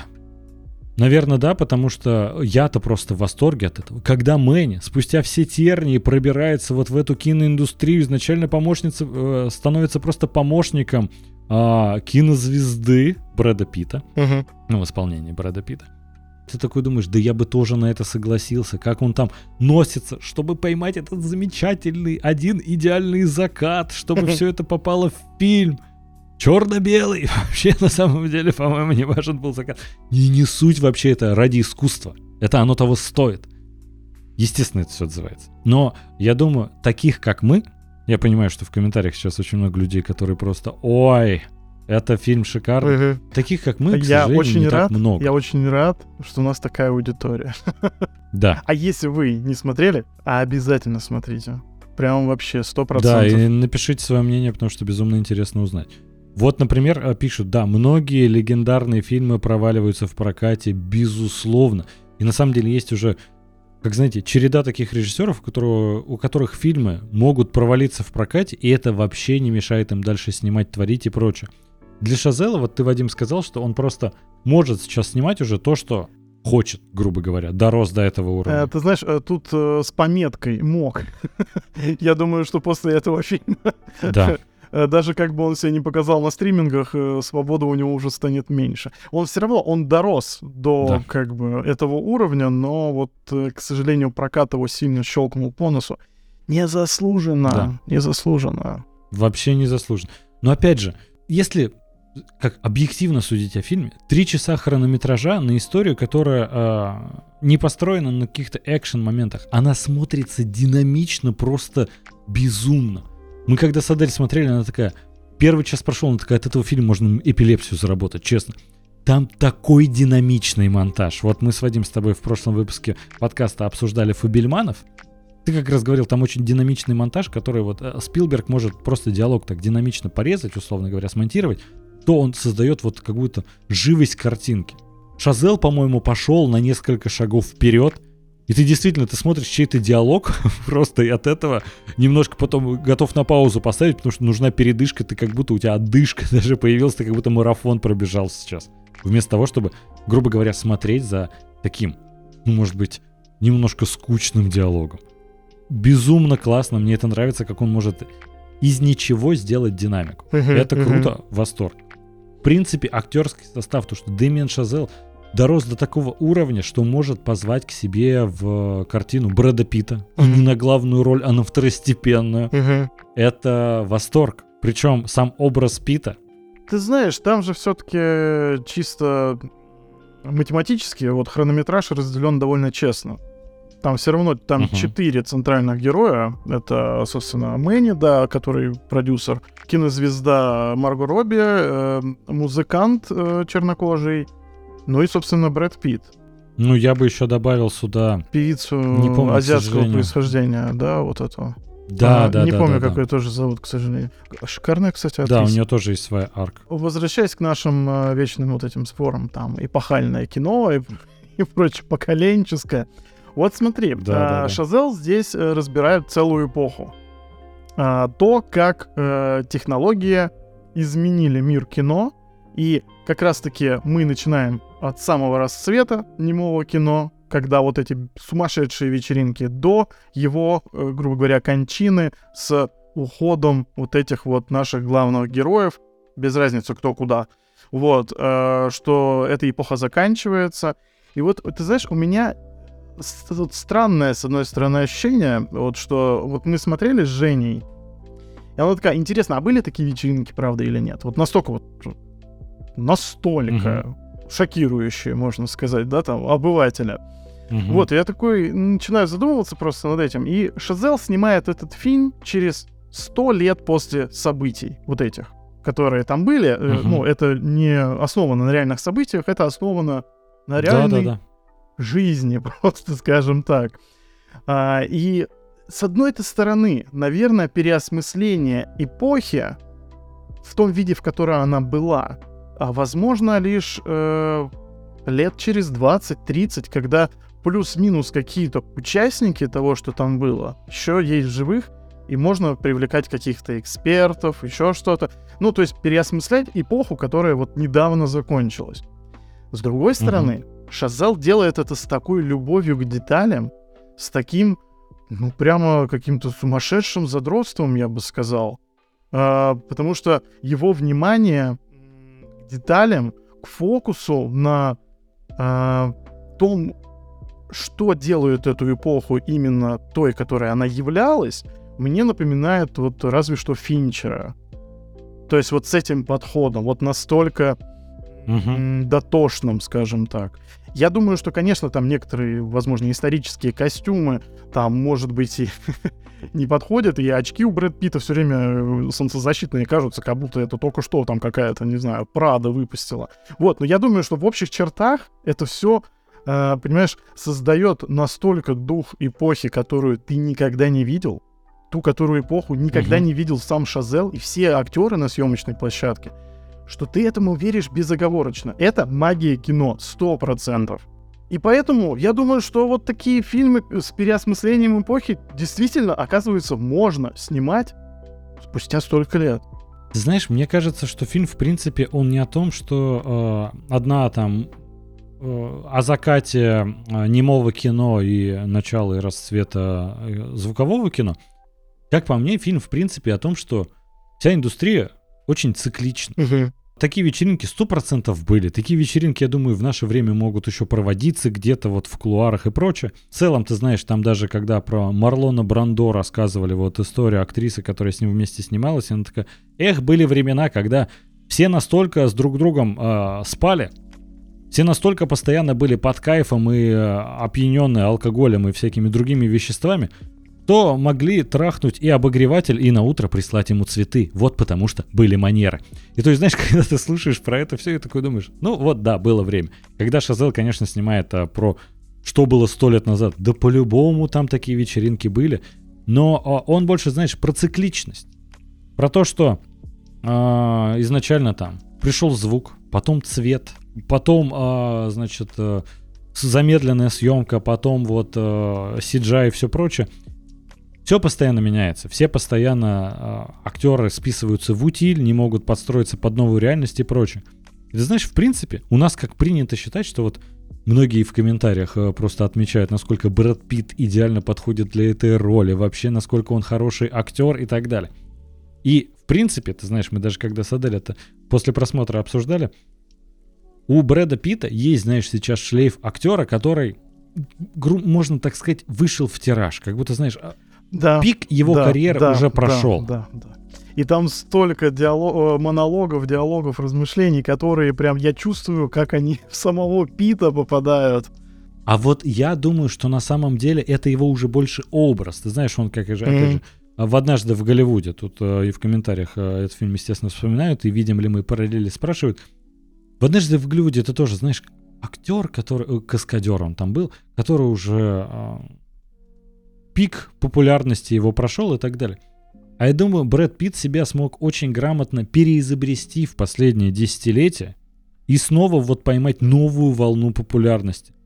Потому что, ну сам посуди, с ним выходит несколько фильмов в год. Они или кассово успешные, или просто критики и зрители помечают себе этот фильм а, как любимый на все времена. Поэтому, как мне кажется, Брэд Питт огромный молодец. После бума популярности у него, грубо говоря, знаешь, было несколько ипостасей. Угу. Легенды осени, О, бойцовский да. клуб. Я только что там, комментарий знаю, потом... написал в чат про легенды осени. Ну, он-то просто очень неопытный, это прям 92-93 год где-то фильм. Да, и ты знаешь, он смог адаптироваться и к э, современным реалиям. А... Да, ему там дают роли персонажи, которые такие и э, не могут уже подстроиться под реальный мир, а на самом деле он-то смог. И в этом плане он безумный молодец, и мне это в нем а, нравится. А, нет, ты знаешь, я думаю, что как раз-таки почему я сначала подумал то, что, типа, интересно, что Брэд Питт играет эту роль, но сам-то он, в принципе, еще на коне и все дела. Но, понимаешь, опять uh-huh. же, та э, проблема, с которой сталкивается его герой, а не то, что он не может играть в новых фильмах, да, а то, что он uh-huh. выходит в тираж еще и за счет того, что он не только морально устаревает, он устаревает физически. Пит тоже не молодой. То есть то, что он держится молодцом, это факт. Но я думаю, что как раз-таки это в нем э, как, каким-либо отзыв, э, образом отзывалось. Слушай, опять же, Bullet Train, фильм, который вышел в прошлом году. Да, экшен, свежо, боевик. свеж там, да, конечно. Вот я тебе об этом, то что на самом деле у него отлично получается образ вот этого человека, у которого уже закат карьеры подошел, да. как было в «Однажды в Голливуде», как и в «Вавилоне» Дэмина Шазела, но при этом Брэд Питт такой, я и в Bullet Train сыграю, и экшен-боевик, и я там буду в главной роли, и вы будете видеть меня, ну, как бы, экшен-героем, я буду выглядеть там органично. На самом деле, я к тому, что, возможно, это отзывается в Брэда Питте, и у него там есть вот эти отголоски, что он уже не может себе позволить вообще любой фильм, но на деле ты на него смотришь, да может. он в этом плане молодец. Да, нет, я просто тебе говорю про то, что он может не показывать этого вида, но все равно это в нем, я думаю, он по-любому об этом думает. Поэтому как-то встроиться в это, я думаю, ему было довольно легко. Ну, уж очень это искренне выглядит. Да, да, да. То, что ему тоже не дали номинацию на роль второго плана. Что, простите? Это как? Понимаешь, в принципе, номинации, которые есть у этого фильма, а, за, по-моему, костюмы, за музыку и какая-то там еще есть одна номинация, к сожалению, забыл. А, они, естественно, во-первых, все достойны, но... А, нет главных номинаций, как бы. Тут нам писали, что кто-то смотрел, кто-то не смотрел фильм, но в целом, типа, можно и со спойлерами, мы только подогреем интерес и вообще не испортим впечатление, поэтому немножко и спойлернем, что на самом деле никак не испортит впечатление. Мы не будем обсуждать весь сюжет, он очень динамичный, трехчасовой, это прям аттракцион, который тебя окунает в эпоху, в жизни других людей, и в конце ты выезжаешь под какой-то грандиозный финал. Финал, когда Мэнни сидит в кинотеатре и смотрит, а, в принципе, давно не ходил человек в кинотеатр и смотрит, как эпохи сменяют друг друга, а там и показывают и Терминатора, и Аватара, и, а, естественно, поющие под дождем. В любви к Джеймсу Кэмерону. Аж два фильма у него. Я думаю, тут еще во многом связано с тем, какие а, права были у киностудии, какие отрывки могли показать из каких фильмов. Поэтому во многом Кэмерон там ну, да. из современных.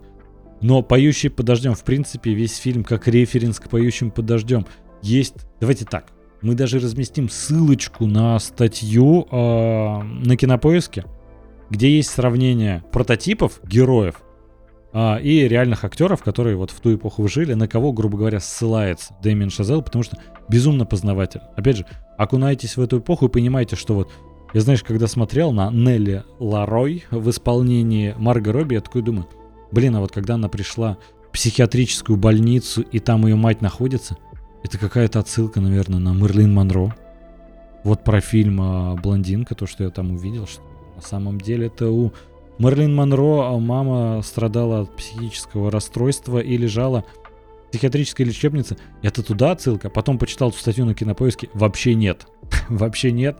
Есть, оказывается, другие прототипы, про которые я вообще даже не слышал, потому что, э, к сожалению, не настолько еще преисполнился, что изучил э, карьеру большинства крупных звезд э, столетней давности. Обязательно до этого дойду, потому что Дэмин Шазал меня заинтриговал. Ох, как тогда кутить умели. Да, причем, ты знаешь, Марго Робби, она, она волшебная. Вот у меня нет других слов. Да. Мы смотрели с Женей, она меня такая спрашивает. Ну давайте, давайте как было, я расскажу. Она меня спрашивает, Марго Робби, соска? Я такой, ты знаешь, э, я вот на нее смотрю, вот, не знаю, ну вот на фотографию условно. Ну, это красивая женщина. Но когда она вот на экране, когда она движется, когда она живет своей Богиня. ролью, когда она, она, она не то что соска, она сосищ. Она просто пушечная какая-то. Она вот, э, я понимаю то, что там очень во время как раз экспозиции, когда нам показывают, э, что это за женщина, то, что она такая, я звезда. Где снималась? Нигде не снималась, но я звезда. И ты такой, типа, М, блин, ну, громкое заявление. А потом она начинает танцевать, и вдруг весь зал ее подхватывает и начинает вот прям как на волнах Ой, да. ее, короче, там э, носить, она там, в общем, падает, курит, там ее опять поднимают, там камеры какие-то сумасшедшие просто пируэты выделывают, и ты смотришь такой, блин, а она ведет себя и выглядит так, как будто, ну типа, в реальной жизни так не происходит, а как будто бы с ней произошло. То есть ты в это веришь вообще абсолютно безоговорочно. И она бомбическая. Мне, вот честно, я Андрею писал, э, как бы после просмотра первого часа, а он мне написал, когда смотрел час такой, Вадим, этот фильм тебя Трахнет, э, давай трахнет. Э, я такой, ну, а в каком смысле он такой, в, в наилучшем, типа, что вообще бомба. Я, потом я смотрю первый час, я такой, Андрей, этот фильм меня, в общем, трахнул, и я лично готов... Давайте, тут немножко не так, как было в жизни. Я бы лично плюнул в лицо каждому в Академии Оскар, кто не номинировал Марго Робби. И вообще не дал ему столько номинаций.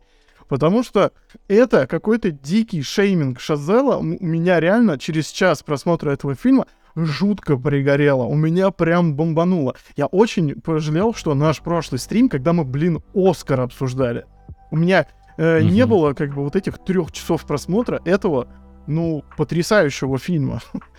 Шедевр. Да, он какой-то реально охренеть. Я бы ему... Я ему в итоге, кстати, поставил 9 баллов. У меня есть один минус, я его озвучу чуть попозже. Но т- так, конечно, У меня 10 есть два 10. минуса. Ну да? Блин, интересно будет послушать. Мы, кстати, вот это, кстати, не обсуждали. Мы вообще стараемся ничего не обсуждать, и либо очень коротко, чтобы, ну, вот эти Ну да, типа, реальные фильм тебя эмоции, трахнет. да. То есть Ну да, настолько коротко. Э, Это прикольно. Когда смотрю «Вавилон», пишу Вадиму, Вадим, фильм тебя трахнет. Я просто сижу, он меня уже трахнул в самом наилучшем смысле, который только возможен. И на следующий день смотрю а, «Черную пантеру», и я такой, Вадим, этот фильм тебя тоже трахнет. Вообще совершенно в другом плане. Это практически изнасилование будет вообще в самом негативном ключе. И, естественно, а, когда смотришь, ну, ты киноман, и ты смотришь такой фильм, как «Вавилон», или э, в моем случае, когда вот э, положил практически все на кон и хочешь стать частью этого киномира, этой индустрии, э, индустрии грез, давайте вот так ее назовем, ага. А, естественно, ну это не может не отзываться. Естественно, фанатеешь, естественно, за всем этим смотришь и диву даешься.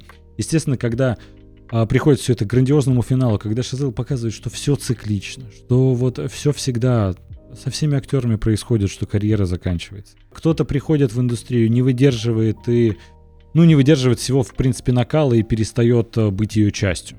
Но при этом она до сих пор остается магической, и всегда люди сидят в кинотеатре и всегда будут радоваться. И даже насколько операторски Шазел просто это показывает. Есть момент один, который Шазел же в принципе мастер вот в этом операторском искусстве, он точно знает, как все снимать. Есть один момент, который специально задерживается вот в кадре чуть дольше обычного, чуть дольше стандартного, так сказать. Кадр, когда а, Мэнни смотрит а, фильм, И вот камера разворачивается от экрана, и она зависает над залом на 2-3 секунды больше, чем нужно. Ну, больше, чем это принято. Я понимаю, что если бы я сидел в этот момент в кинозале, я понимал, что Шазел сейчас хочет сказать, что вот типа, вот ты, который сидишь, вот они там сидят, это вот вы, вы одно и то же, вы единое целое, и это прекрасно. И он после этого как раз начинает показывать, как поколения фильмов друг друга сменяют, как все движется, и что он как будто весь фильм подводил к тому, что была когда-то золотая эпоха, а сейчас ее нет, и это плохо. На деле он такой, и всегда вот, когда живешь, эта золотая эпоха есть, когда стареешь. Вот она подходит к концу. Все будет, типа, хорошо с кино в любом случае. Оно себя умеет переизобретать и переизобретет еще раз, когда это того потребует зритель. И это, ну, неимоверное чувство, когда ты понимаешь, что ты так или иначе часть этого. То есть, знаете, фильм дарит вот это волшебное чувство, что тебе не нужно быть сценаристом, актером, режиссером, кинокритиком, рецензором, хоть кем-то, а, кинообзорщиком. Если ты зритель, ты уже часть этой индустрии. И ты так или иначе влияешь на нее.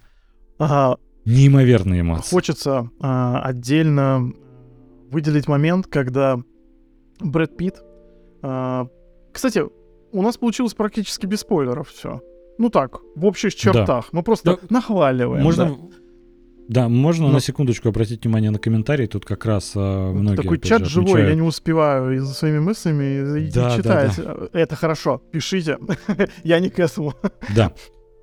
А, делятся как раз такой информацией, что изначально роль предназначалась не Марго Робби. Изначально должна была ее играть Эмма Стоун, естественно, потому что Дэмин Шазел, Эмма Стоун.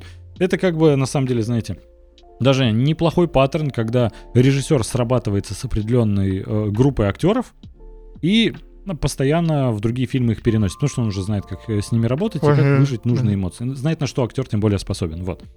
А, но Эмма Стоун не смогла получить роль из-за графика. По итогу Шазел сказал, что никого, кроме Робби, не мог представить. Ну, помимо, естественно, Эмма Стоун. Согласен, потому что я, честно сказать, не знаю, как Эмма Стоун бы справилась с этой ролью. Интересно было бы посмотреть, потому что в целом мы уже видели такую, знаешь, нотку безумия от э, Марго Робби и в образе Харли Квин, и в менее таких попсовых и супергеройских, так сказать. Она показывала, что может показать вот это а, безуминку, скажем так. Это изюминка с безумием я совместил. Эмма Стоун, не знаю, не уверен. Но при этом, как по мне, э, Марго Робби попала отлично. Он даже, знаете, вот показатель, мы с Вадимом много раз уже обсуждали, да и вы сами свидетели этому. Тоби Магуайр не во всех фильмах хорошо играет. Это ни для кого не секрет. И в целом э, все трилогия Человека-паука, про которую у нас даже был один стрим-подкаст, Мы обсуждали, что Тоби Магуайр Я хороший актер не всегда может выдать почему-то нужные эмоции. Я зачастую говорил, что это во многом зависит от режиссера. Если не смотрели, э, обязательно послушайте этот подкаст э, про Человеков-пауков. Мы там исчерпывающе, исчерпывающе. Мы готовились к нему, мы посмотрели все фильмы, вместе сели прям от начала до конца. И Да. прям вот отличный материал. Ты знаешь, вот когда гордишься им. Да, да. Ну и вот, тут, так как режиссер-то отличный у нас, у нас даже тут Тоби Магуайр настолько клево играет, одна из лучших его ролей, хотя, конечно же, она больше эпизодическая, но страшная жуть. Тоби Магуайр там крепотный. Там, в принципе, знаете, в этой статье на Кинопоиск как раз и разбирается, что вся завершающая треть фильма, третьего акта, она взяла, взята больше из фильма «Ночь». «Ночь в стиле буги». А, да. Да, практически да, дословно М. повторяет. И, в принципе, э, в статье описано практически без спойлеров основные все события, обязательно почитайте. К минусам, я думаю, потому что, ну, столько нахвалили, что Нет, ну куда нет, уж больше. нет, нет, нет, нет, нет. Там есть одна золотая сцена еще. Про- Просто я про нее не Ой, могу давай. рассказать. Господи, даже две сцены. Да там пол, полфильма золотых сцен, которые я хотел бы прям сесть и разбирать. А, во-первых, это в комментариях уже написали, что это э, съемка первого звукового фильма э, Мгм. Снелля. Как орал этот э, помощник режиссера, я так понимаю. Я, честно, я чуть не обоссался. Я перематывал три раза. У меня не, меня не, не могу по-другому сказать. Я, ну, реально, я усался с него. Это, а, знаете, есть такая категория, прям мастер эпизода. Это мастер эпизода. Как он там отыграл. Да. И, честно, вот ему я бы не пожалел номинацию на Оскар. Серьезно. Были э, действительно, ну, как бы очень короткие роли второго плана, которые, ну, номинировали, кто даже выигрывал. Этот чел этого достоин. Ну, это, это потрясающе просто. Вот, и немного даже правительски в каком-то смысле работает сцена, где а, Брэд Питт, разозленный, приходит э, к редактору журнала, а, и у них э, начинаются как бы вот эти э, диалоги о том, что есть тараканы, а есть люди, которые гибнут в пожаре. Актеры — это люди, которые гибнут в пожаре, и люди, которые, собственно, на экране. Вот, а такие журналисты, слэш подкастеры сейчас, они как тараканы выживают в любой ситуации, чего там ни произошло. Вот, э, но э, вы, э, как, как актеры, как люди, сопричастные к кинематографу, а а не критики, будете навсегда э, причастны к вечному. Во-первых, очень простая идея, очень гениальная, очень, очень прямолинейно поданная. И еще когда Мгм. это говорит э, женщина, ну, она актер, это, насколько я понял, это тетя Поля из Острых Козырьков. Это же она? Но она, И э, честно сказать, точно не знаю. Но она в данном случае в фильме, она больше журналист. да, нет, но э, актриса в жизни умерла, насколько я знаю.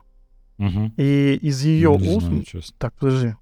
Факт-чекинг. Блин, я почему-то во время просмотра подумал. Ребят, прям одну секунду. Я пока э, расскажу еще про занимательный факт. Не тоже занимательный факт. Интересно наблюдать, как Шазел пробует себя, грубо говоря, в комедии, визуальной комедии в том числе. А, и он в этом безумно хорош. Вы понимаете, что сценарно многие а, смешные моменты невозможно прописать, многие монтажным решением усиливаются и прочее. И он может снимать комедии, причем отличный. Фильм безумно смешной на удивление.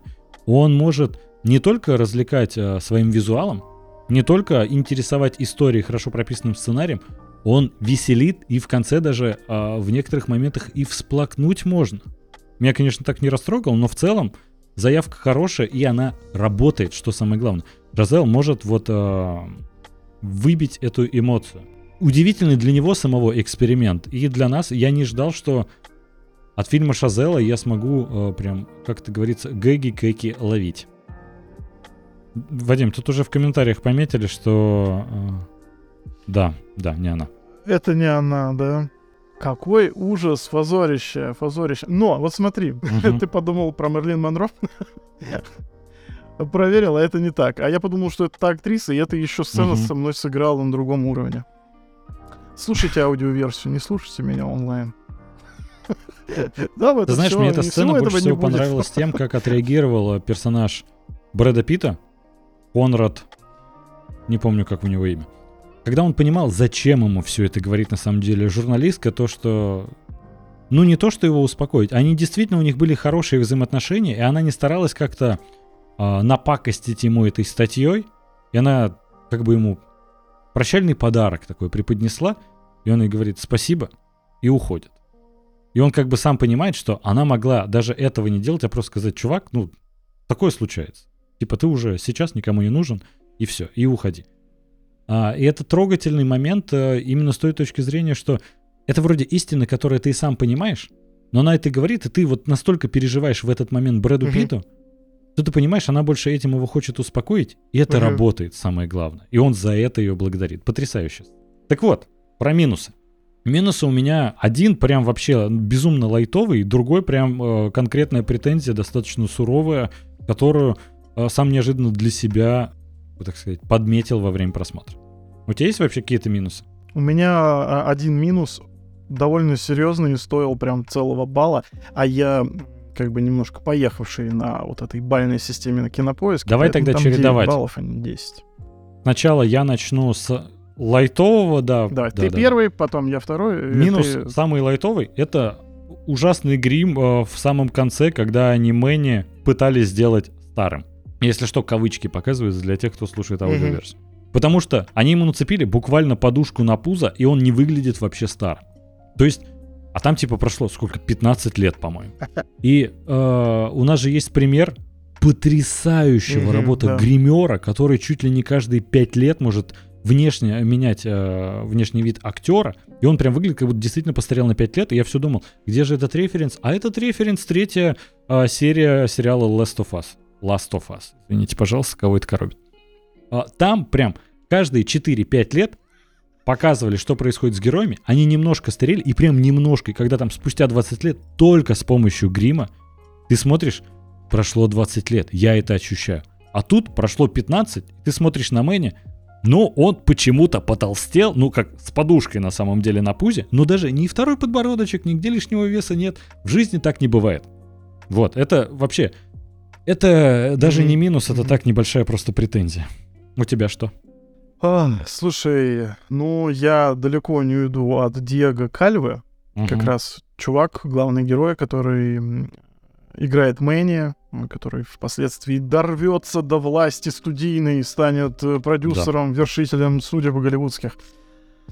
У меня э, Кальве э, большущая претензия. Я, во-первых, считаю, что он не эстетически, не драматически не, Не подходит на эту роль. Я считаю, что он ее... Ну да, он, э, понимаешь, э, он... Как тебе объяснить? Он, э, возможно, и неплохой актер, но у меня такое ощущение, что он в какие-то моменты прям совершенно не тянет сцены. Плюс-минус, он когда испуганный, он э, меня в этом убеждал. Так я честно за ним смотрел, и он мне Мгм. казался прям абсолютно серым. В нем, вот как будто бы не было в нем того огня, когда вот он там быстрее, нам нужна камера, он там снаряжается, бежит такой, ну что, что там, там, типа, я ее должен привести, у меня ма- очень мало времени, я должен спасти проект, еще что-то. Я вроде бы смотрю, ну, ну неплохо, то есть меня больше движет в этот момент э, Шазел, меня больше движет оператор, меня больше движет суета вокруг. Смотрю на самого этого Диего и не чувствую, что он так настолько максимально в это вовлечен. Или что хотя бы он удивлен э, как бы э, вот этой, я не знаю, оргии вокруг себя. Или то, что он там пытается решать какие-то студийные вопросы. Я ему не верю не из-за того, что он плохой актер. Я считаю, что он, ну, эстетически у него просто лицо такое не, Мгм. не шибко эмоциональное, я бы сказал. То есть нету в нем какой-то экспрессии, которой мне хотелось бы увидеть. В нем, понимаешь, это возможно, с одной стороны, а, этого человека мог бы и сыграть э, кто-то э, как будто бы хладнокровный, с, ка- с каким-то наоборот э, постоянным ощущением того, что он непробиваемая железобетонная стена, вот, э, которая прям вот движется навстречу сюжету, расталкивает всех и идет к своей цели. То этого я тоже не вижу. Поэтому он плюс-минус хорошо играет, когда Мгм. есть сцены там с Тоби Магуайром, когда есть опасность, когда есть бандиты.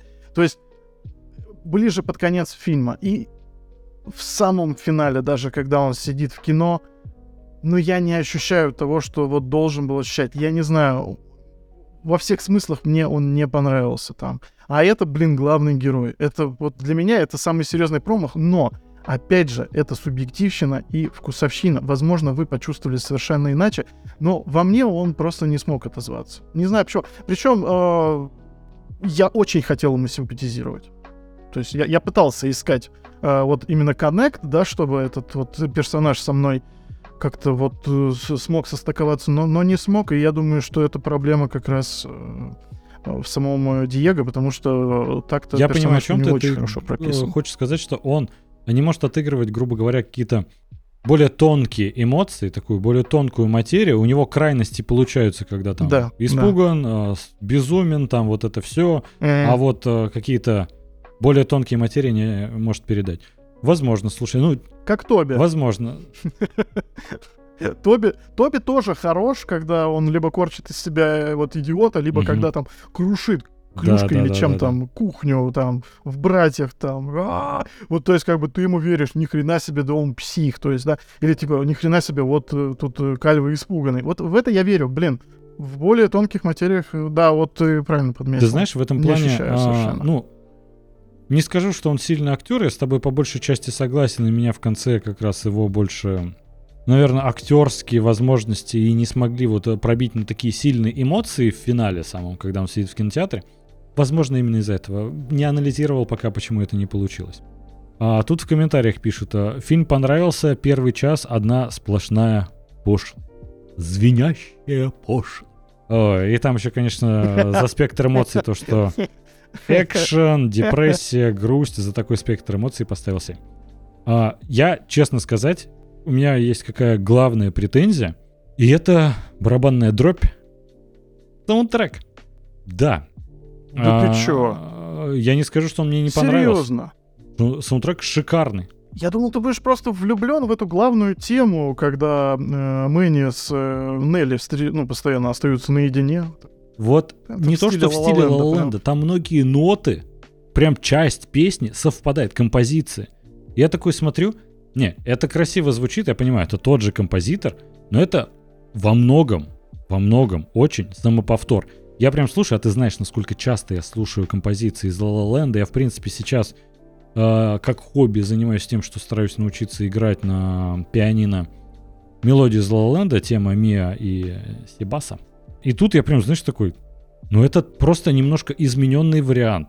Э, Со мной сидел брат, смотрел, он такой, ну просто аранжировка другая. Я такой, нет, Дим, это как бы другая композиция, но почему-то композитор сделал ее слишком похожей.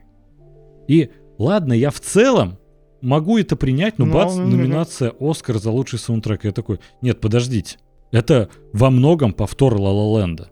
И вы тут номинируете за лучший саундтрек, не совсем с этим согласен. И ладно, изначально, когда я услышал, знаешь, вот эти а, некоторые, не то что сходство, прям один в один фрагмент из композиции из La La я такой, а, прикольно, это как Шазел добавил пасхалочку, отсылку на свою прошлую работу, прошлый фильм, если кто-то по какой-то причине не смотрел.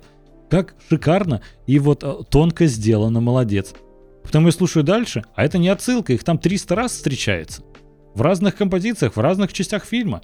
Я такой, Мгм, мгм. так это во многом, к сожалению, самоповтор композитора. И вот э, к этому у меня прям претензия. Потому что шикарно, но я это все уже Ты знаешь, слышал в я- La La Land. Ну, еще с учетом, Да. сколько раз ты его смотрел. Мгм. Просто я-то посмотрел один раз. А ты фанат. И я понимаю, почему. И это, наверное, один из немногих мюзиклов, с которым я с Андреем соглашаюсь. Потому что для меня это такой жанр очень э, сложно Мгм. удобоваримый, скажем так. А, но, Андрей, ну как же вот эти барабаны, бешеные пролеты камеры, там все трясется. Да это же прям, я не знаю, Так я не звуковик говорю, что это плохо. какой-то. Это потрясающе. Сама да, работа, это все сама было работа со звуком, еще, я знаю, мне это там очень нравится. очень крутая. Да и во многом... и, Выдержимости э, абсолютно выдержимости, другая наверное. композиция музыкальная. И манера Нет, и- съемки. но я не про композицию, а вообще на, завя... на завязанности э, того, как э, режиссер вот связывает картинку с музыкой. Потому что, понимаешь, во всех его фильмах, даже с Армстронгом, э, с Гослингом, вот, э, я очень, когда смотрю фильмы, я очень, Мгм. скажем так, тугой на ухо. Я мало обращаю внимания на какой-то Ой, я на это постоянно Саундтрек. обращаю внимание. Э, Разве что если это не какая... Да, и я понимаю, то есть как бы в этом плане с тобой спорить сложно. То есть там, не знаю, какой-нибудь только лучшие работы Ханса Ой, Циммера вообще. или Клинта Мэнсела там могут меня как-то вот э, разбудоражить, да. А обычно я как-то на это мало обращаю внимания, особенно как э, картинка работает со звуком. Но у Шазела он каждый раз, каждый раз он меня этим покупает. Я начинаю за... э, Как бы там и так очень Мгм. сложная картинка, сложно сочиненный сюжет, еще прям на каком-то заднем плане еще учитывать музыку. Блин, это круто, то, что он так э, делает работу, это то, что самоповтор Ла Ла Ленда, ну, наверное, согласен. Согласен, это есть, но у меня нету такой насмотренности Ла Ла Ленда, поэтому у меня... Это претензии не к Шазелу, а к композитору. То есть смотри, э, композитор работал на всех фильмах э, с Шазелом. И каждый раз он меня, если честно, приятно удивлял. А тут я прям слышу, это во многом повтор Ла Ла Ленда. И номинация именно за лучший саундтрек. Шазелу претензий нет. Как он все это снимает динамично. Он настолько любит музыку, что ты начинаешь ее любить вместе с ним. Он может передать вот это волшебное чувство. Он в этом плане М, гений Да. не побоюсь этого слова. Но когда слушаешь такой, саундтрек, конечно, хороший, потрясающий, я его обязательно буду слушать. Но получается, я его слушал-то и раньше. Это действительно как будто другую аранжировку сделали на те же композиции. Меня это удивило. То есть это претензии исключительно к композитору. Ну да ладно. У меня почему-то сейчас сравнение в голову пришло. Мы с Андреем году, наверное, в шестнадцатом ходили на Джастина Тимберлейка. 14 И там было прям его э, акустическое переосмысление его альбомов. Да, и вот, вот что-то вот такое э, есть там, да. Ну, слушай, Лолан был таким успехом, что, наверное, как бы он не смог удержаться и у самого себя не скопипастив немножко пару аккордов. Ну вот знаешь, Ну да, не, Андрюх, ну засчитано, засчитано. Я, я тебе, я согласен с тобой, конечно. Особенно я понимаю твои чувства с учетом того, что ты бесконечно гоняешь эти саундтреки э, как бы in real life, да. не во время просмотра кино. Я, пони- я понимаю, на каком уровне это для тебя работает. Ну, Тоби Магуайр. Э, Подожди. Тут, подожди, в комментариях Топ. замечают, а кого можно было взять на главную роль вместо вот этого, э, не помню, как его фамилия, у тебя там вкладочка открыта, посмотри, пожалуйста, Мэнни. А, Гослинг на главной роли мог бы быть? Наверное, нет. Калева. Да, Диего. На самом деле не согласен, э, да, нет, нет, согласен с тем, что Гослинг на главную роль тут вообще не подходит. Если только Сэм и Ну вот опять же, если бы взяли Гослинга и Эмму Стоун, это вообще была бы другая история. Мне понравилось, что э, Шазел такой, я могу снять фильм другой совершенно, я могу его снять в некоторых местах по-другому, я типа могу вас удивить приятно, помимо того, что вы получите весь тот багаж, за который вы меня любите. Идеально работает. Но если бы тут был Гослинг, э, вообще я бы не смог вот это. Опять же, ты слышишь саундтрек, и тут опять Гослинг. э. При условии, что Гослинг в Land еще так упарывался по всяким вот этим, знаешь, винтажным стульям, машинам. Я бы такой, ой, нет, я бы все, еще больше бы критиковал тогда Вавилон за то, что он во многом повторяет Land. А кто бы подошел на главную роль? А мне кажется, что тут должен быть как раз очень малоизвестный актер, вот как Диего. Такого, что, знаете, э, сразу и не вспомнишь, потому что он должен погружаться в этот мир вместе с вами. Если был какой-то плюс-минус известный актер, а, багаж бы больше работал. Ну не то, что плюс-минус известный актер, а какой-то более э, на слуху. Поэтому как раз хорошая идея взять какого-то а, малоизвестного актера. Плохо, что он не очень хорошо играет, это да, согласен. Я бы, наверное, я не знаю, почему мне пришла эта фамилия на ум, но это Логан Лерман из э, «Хорошо быть тихоней». Он сейчас как раз э, по повзрослее уже выглядит, э, ну, нежели там 10 лет назад на пике его карьеры. Но как раз-таки, ну, не знаю, мне кажется, вот он и веселые, и грустные моменты э, справился бы. Ты знаешь, ну тут во многом-то хотели показать Ну, именно или фактурно просто, не знаю. разнообразие. В том плане, что у нас А, ну главный плане. герой а, мексиканец. Ну, тогда Педро Паскаль. Да-да-да. И тут включается вот этот знаменитый ТикТок, когда он из Кингсмана начинает говорить. Ой, короче.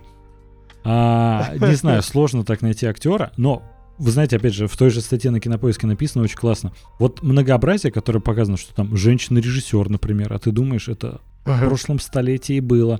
Э, чернокожий э, актер в главной роли, и композитор в том числе, и везде на слуху там и так далее. Такой думаешь, ну, наверное, тут это больше э, несоответствие исторически. А на деле нет. Все было так, все абсолютно нормально, и э, классно, что, оказывается, было всегда это все в кино. Не только оно для белых цисгендерных там мужиков существовало. Нам пишет Гасан, что Риз Ахмед хорошо бы справился с этой ролью. Вообще принято, кстати. Мне очень нравится этот актер. А мне... И он очень разноплавный. Блин, да, круто, круто. А мне нужно погуглить. А, понял, кто это. Понял, кто а, это. Да. Тяжелый металл, вот это он металла, играл. Да. Звук металл, да. И с ним очень крутой структура сериал однажды ночью, что как-то называется, что-то такое от HBO, по-моему, был там э... без вины осужденный. Ну, короче, да, э, согласен, согласен, хороший выбор. Ну как раз, да, он был бы, ну, Риз Ахмед там, ну, ну, то есть взяли бы не испанцев, а арабов. Я не знаю, кто он по происхождению, египтянин, по-моему. Там... Или с Рами Маликом путаю. Ну, короче, не суть, разнообразие его было, да, конечно. Там просто есть ведь и исторические прототипы, и как бы это не очень бы, возможно, могло подойти. Но я не совсем уверен, что Рис Ахмед, он все-таки очень успешный не только актер, но и продюсер, в том плане, что, если кто-то не знает, по-моему, три или четыре года назад он возглавлял список самых влиятельных людей Голливуда. Да, да, да. Ну, то есть, вряд ли его можно отнести но... к тем, кто мало известен, и типа показать его миру, когда он Нет. самый влиятельный человек в Голливуде, который был признан там несколько лет назад. Слушай, а Рами Малик? Да не, на самом деле, ладно, не, Рис ну, Ахмед ладно, он идеально да, бы справился, идеально бы подошел, но мне кажется, неизвестного вот так найти, вот так вспомнить, что ты в каком-то сериале где-то видел, крайне сложно. Опять же, вот тот же актер, который играет а, Синди, Сидни, не помню, как правильно его назов... Э, он называется, который на трубе играл, музыкант. Он же играл... Чернокожий, который Да, а, у него была а, второстепенная ага. роль во втором или в третьем сезоне сериала «Оставлены». Вот откуда я его знаю. И отличный актер. То есть, знаешь, вот... Да ты чё, он там играл? Кого он играл там? Сына бати вот этого такого жесткого. Который религиозный. Сына бати? Чё? Религиозный Который да, пророк сосед. был или что? Э, сосед, помнишь, у Джастина Теру был, там семья была. А, это в, в этом, где они в город уезжают. Да, да, да, во втором или в третьем сезоне. А, все, все, все, я понял. Вот, да, да, он. И вот, типа, знаешь, вспомнить сейчас такого какого-нибудь актера, мне кажется, практически невозможно. Все имена только будут на слуху. Это действительно нужно просто кастинг проводить. Тут гадать крайне сложно. Но Рис Ахмед, как по мне, идеально бы справился с ролью, кстати. Но на то он и потрясающий актер, и Оскар он, по-моему, получил или нет, не помню. Фильм его точно получил Оскар. Не помню. За тот же звук металла, да. Номинация у него была. Да, да, номинация, по-моему, была и не одна. К сожалению, уже не вспомнить. Ну и гуглить мы не будем. Пишите в комментариях. Да. да? А еще, кстати, Андрей, я знаешь, что заметил? У меня футболка, блин, специальная. Посмотри. Subscribe. Ой, а? вообще класс, да, ребята, а, обязательно ну, как бы, Если вы этого еще не сделали. Вот, или хотя бы 5 звезд на Apple подкастах, повторяю. Ну или на Telegram вот. всегда можно подписаться. А, ребят? Telegram, да. Он у нас живой. Мы там прям кружочки записываем. А, в последнее время не могли кружочки, правда, записывать, там проблема техническая была в самом Телеграме на модели наших телефонов. Да, обновился, что ну, с ума сойти, как бы. ужасный. А, я предлагаю да, вот, двигаться дальше к Last of Us. Обсудили с вами э, Черную Пантеру, конечно. обсудили с вами Вавилон. Коротко, как бы подвести такой итог. Почему Пантера возымела успех? Естественно, ностальгии по супергероике киновселенной и, в частности, Чедвике Боузману. А, заслужены ли все номинации? Ни одна ни вообще ни одна не заслужена. Ладно, там есть одна за костюмы, и у вакансов неплохие, интересные костюмы. Во-первых, их создать нужно с нуля, вот это все. Но тут же опять не совсем создание с нуля, они использовали наработки к первому фильму, поэтому я бы тоже отменил этот Оскар. А почему провалился Вавилон? Отменить Оскар это прям... Да. Почему пров... Звучит, знаешь, как, какие времена вот. Почему провалился Вавилон? А, потому что мир несправедлив и всегда киношедевры почему-то проходят слабо в прокате. Примеров такая огромная масса, что даже э, сложно перечислять. Из последних примеров, конечно же, «Бегущий по лесу 2049», из более свежих «Фабельманы», который тоже коммерческий провал. Вот. А я считаю, что такие фильмы более чем достойны. И нельзя ориентироваться по тому, сколько фильм собрал в кассе денежек. Потому что вот, например, «Черная пантера» практически 900 миллионов собрала. Заслуживает ли она такой суммы? Естественно, нет. Завершаем, как э, последние месяцы у нас уже традиционно, последние недели. А, стрим-подкаст, естественно, обсуждением новой серии Last of Us. На следующей неделе вас ждет Да. новое обсуждение, еще Да. может добавиться флэш, там будут стрим просмотры и прочее. Но четвертую серию обсуждаем со спойлерами. Посмотрели ее, вышла в понедельник, сегодня пятница. Ну, вы, если бы хотели, успели, поэтому обсуждаем со спойлерами. Специально в самом конце стрим-подкаста, чтобы, если вы боитесь спойлеров и не посмотрели, вы могли спокойно побежать посмотреть, а потом послушать наше обсуждение. А еще, ты знаешь, Вадим, я заметил, я много тиктоков смотрю про итальянцев почему-то. Я понял, что я настолько активно жестикулирую, что наполовину итальянец, по-моему. Надо сделать какой-то анализ ДНК. Тогда скажи нашим зрителям Тиамо. Э, сабскрайбы, подписываемся, ставим лайки. Ой, А, одни из нас. а, Да. Четвертая серия вышла, многие переживали э, от третьей серии переживания. Какие у людей остались? Что мы не сможем почувствовать вот эту химию между Джоэлом и Элли, что у нас как-то все рассказывают про мир вокруг, но не про них. И тут серия вот практически вся посвящена вот им, им двоим, вот эти ребята. А, начинается все с того, что они едут на машине, где-то заправляются, где-то там э, спят в лесу, где-то пытаются добраться до брата Джоэла, попадают в город, э, к сожалению, не помню как название, и нарываются на плохих ребят. Много экшена, много задушевных разговоров. Про сюжет, если коротко, наверное, этой серии это все. Ну, там есть жестокие моменты с убийствами. Там показывают, что Эль это не первый раз уже стреляла. Как это говорится, стрелянная девчонка, или как-то так можно выразиться, да? Или так Стрелянный никто не воробей. говорит? Нет, Ну, типа, Андрей, да. давай сделаем Да. вид, что... Стрелянная девчонка. Когда Ваканда из тебя высосала все соки, Да, и, и в голове сплошное эбамбе. да. Так Мы, вот, кстати, подумали, что нам нужна э, премия толкователей эбамбе года. ой, да. Но боюсь, там все номинации будут у одного фильма и все победы тоже. Так вот, много юмора, кстати, было в этой серии. Что удивительного. Там а, были такие проблески, но тут прям, знаешь, такой наступает какой-то драматичный момент. Вот они стараются уснуть где-то в лесу, и там Джоэл говорит, Элли, ты тут это поаккуратнее, потому что тут, в принципе, такие плохие ребята. А, и она такая, Джоэл, у меня серьезный вопрос.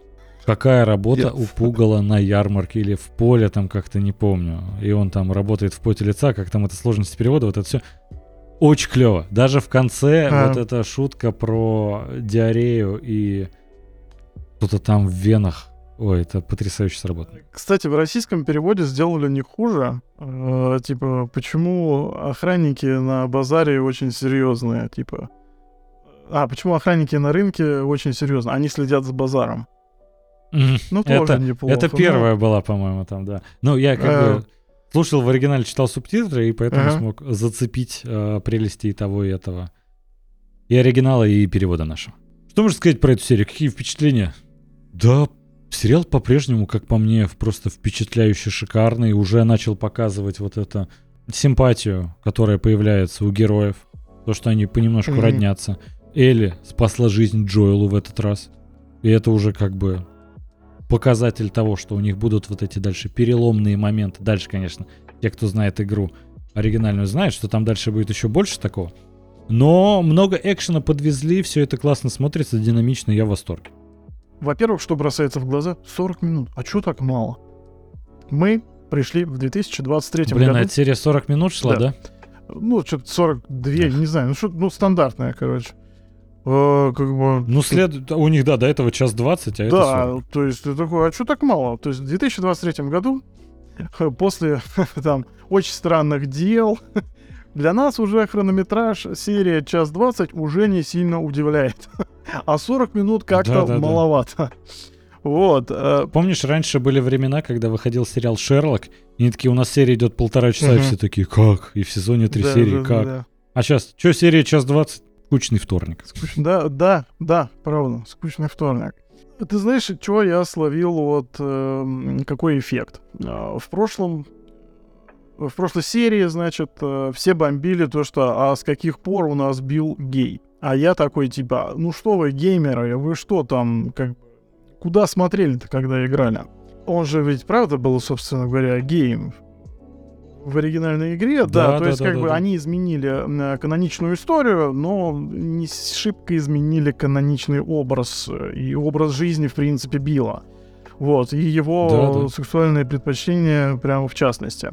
Вот. Э, четвертая серия начинается, я такой, о, там засада. Я говорю, Женька, готовься. Ну, моя девушка, я говорю, готовься, тут сейчас будет Рубилова, ты не представляешь, что их там ждет. А знаешь, чего я ждал? То, что это будут каннибалы. И я жутко пригорел, mm-hmm. то, что это не каннибалы, потому что в моей памяти что отложилось, что там были груды одежды, типа они этих людей хавали, и там сейчас будет мощное Рубилово. И такой, а Рубилово какое-то, ну, как бы, ну, не такое мощное, как в игре.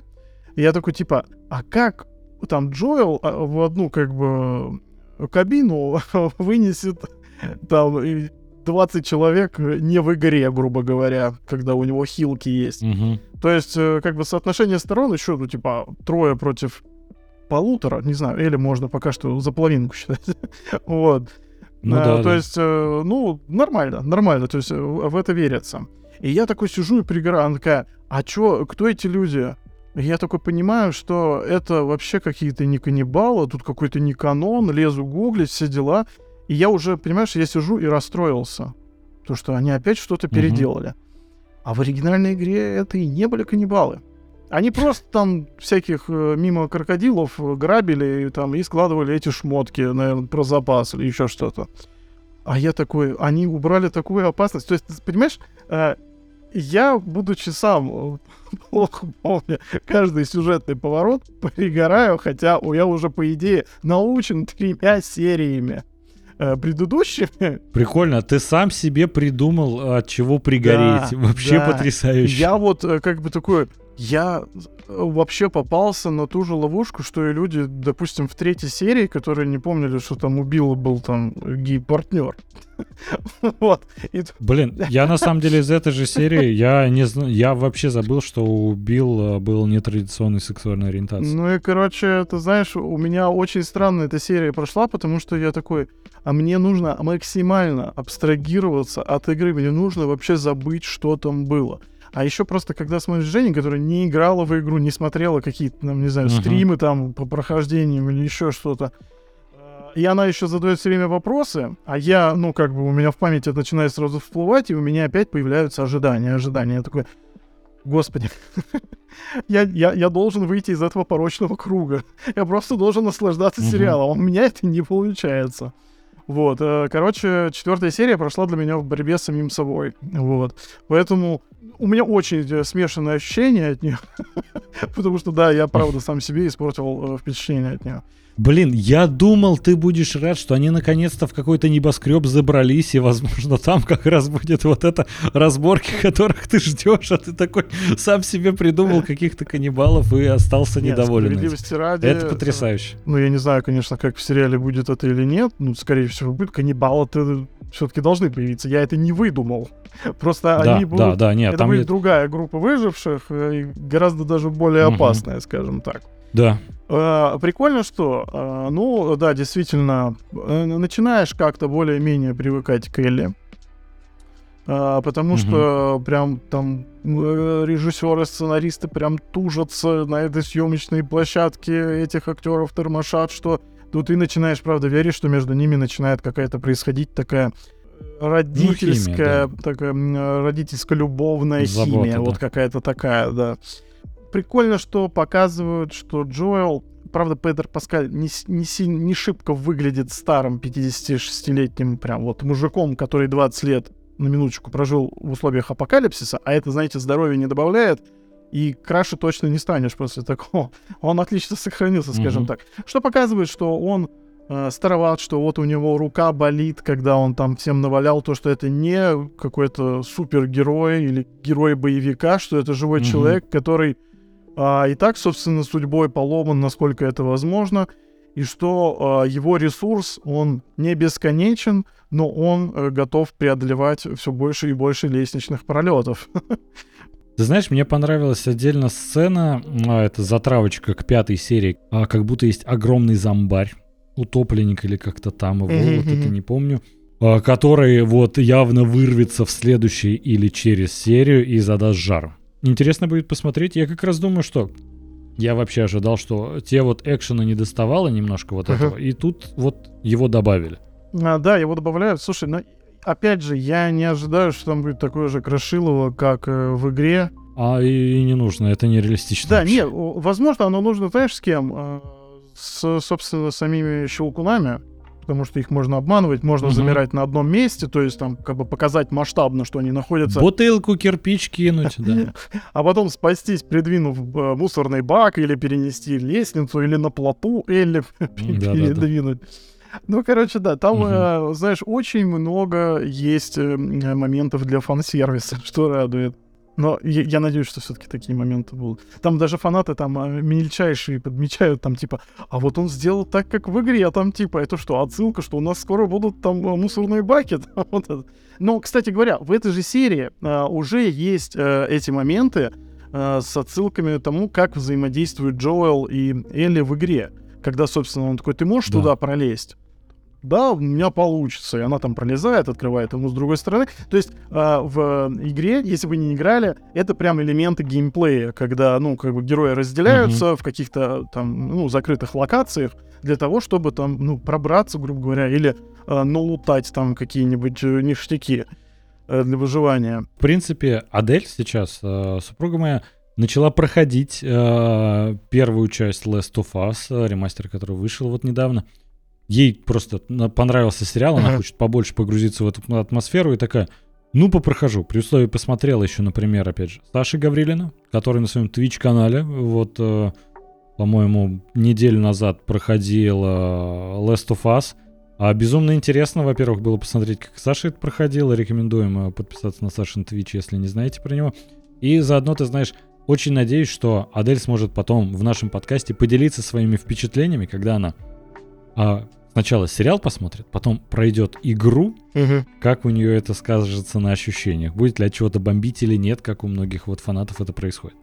Интересно. Слушай, контент. ну это, кстати, прикольный и такой интересный experience, когда ты параллельно проходишь угу. и игру, и это и смотришь сериал. Особенно, наверное, если останавливаться на тех моментах, пока вот у тебя есть там неделя, ты там доиграл до определенной главы, угу. то, что вот в следующей серии будет. Да, прикольно, прикольно. Но у нее, к сожалению, не так быстро это получается, потому что игра на самом деле очень объемная, и там прям нужно неделю нормально так играть, чтобы проходить вместе с героями, грубо говоря.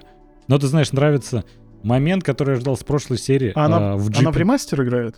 Да. А он, э, я просто помню, что первая игра-то она довольно тяжелая, ну в оригинале. Она типа э, да. уровень сложности понизили, сделали как, э, грубо говоря, во второй, да? В смысле, да там и во второй сложно, и в первой сложно. Она играет просто уровень сложности, выбрала самый mm-hmm. меньший и все. Ну вот, э, понравился момент, который я вот все ждал, что вот как влога не будет, или как э, в оригинальной игре, когда вот едет Джоэл за рулем, ну просто старый бородатый уставший мужик, а, со своим типа ребенком. Вот как было. В Логане, также и в Last of Us показали мне этот момент, обыграли его еще комично, когда Элли, как и любой ребенок, и Джоэл ей говорит, если ты устала, можешь, кстати, поспать. Да я могу так весь день ехать, и склейка спит. Классно. Это вот настолько вот какой-то такой душевности, ламповости добавляет. Ой, за это сериал обожаю.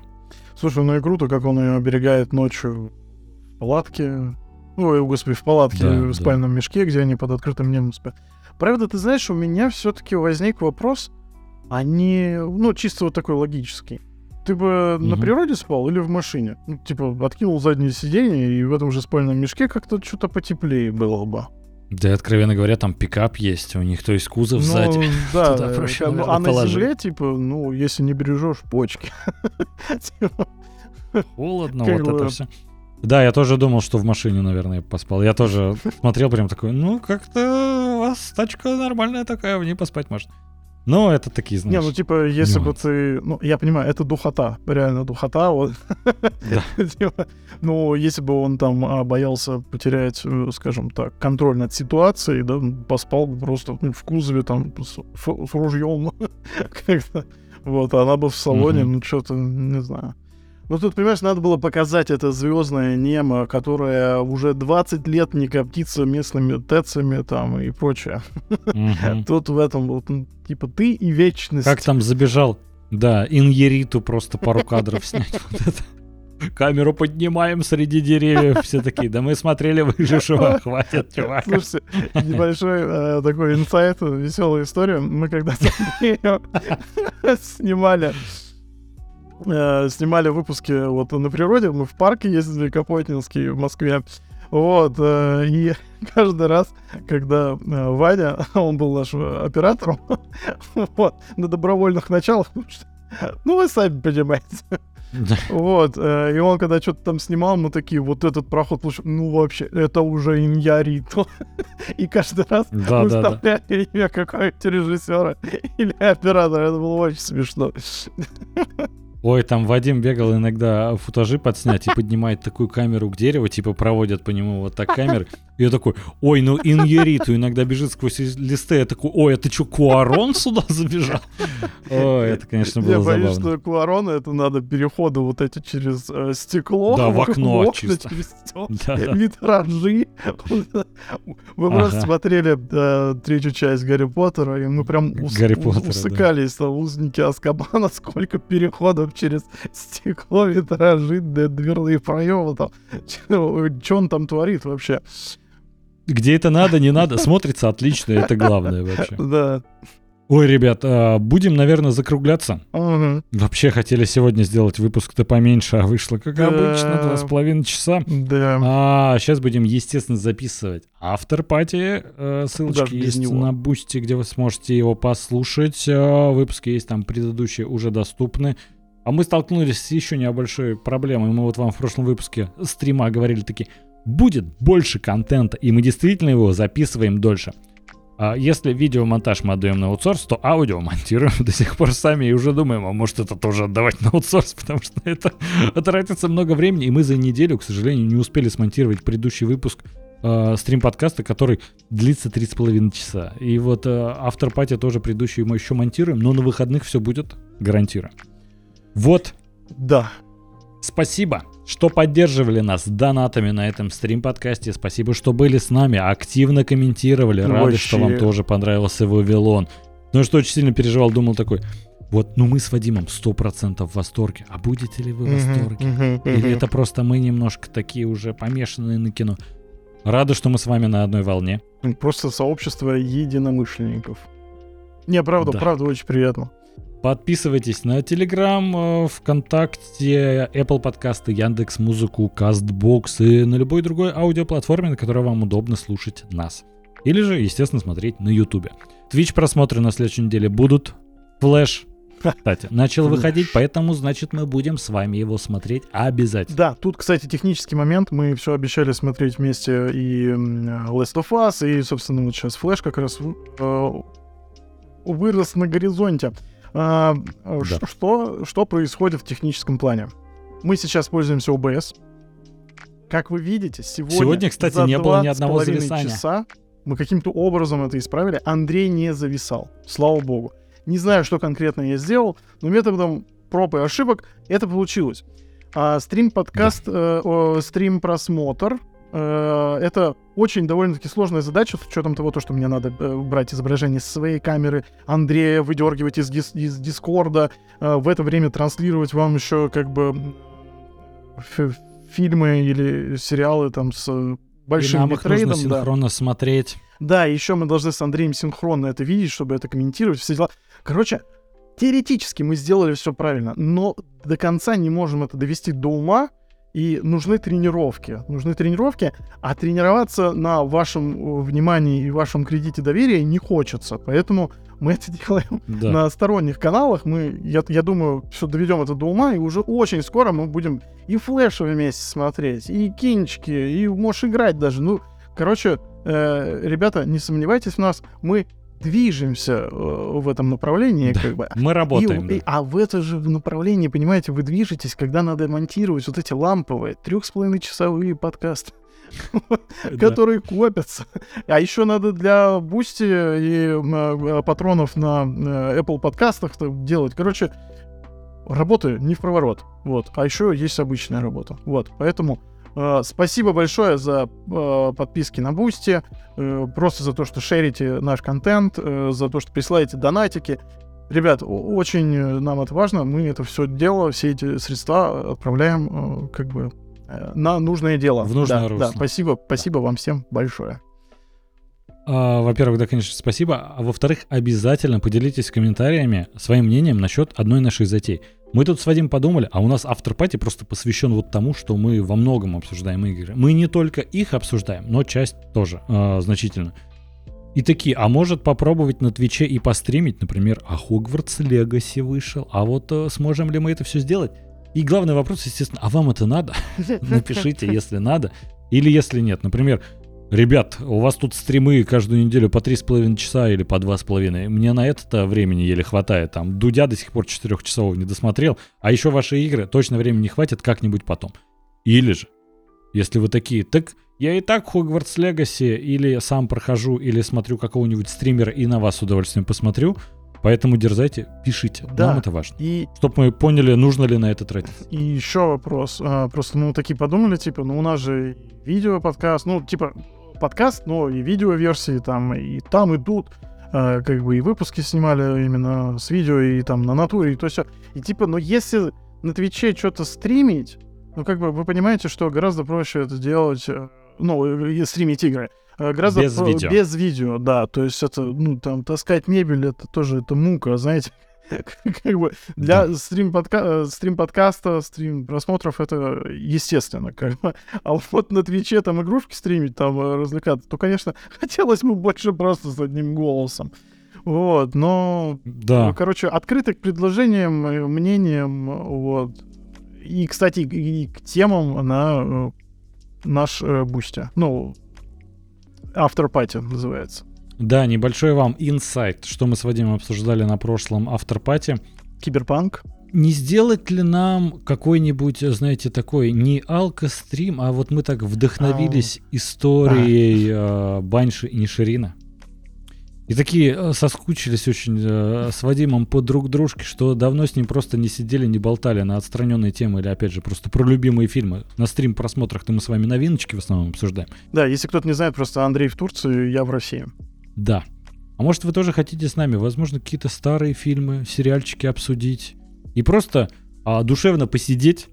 Напишите, нужно ли вам это. Ну, не нужно нажираться, такой конечно, формат, возможно, ну, сделать. просто, Не, ну в, просто да. м, такой Для атмосферы. атмосфера, да, да. И это, наверное, все на сегодня. Да, да, все. С вами был э, начинающий режиссер Андрей Кротов и ваш любимый кинокритик Вадим Новиков. Пока, ребята, всех любим, целуем. Всем пока.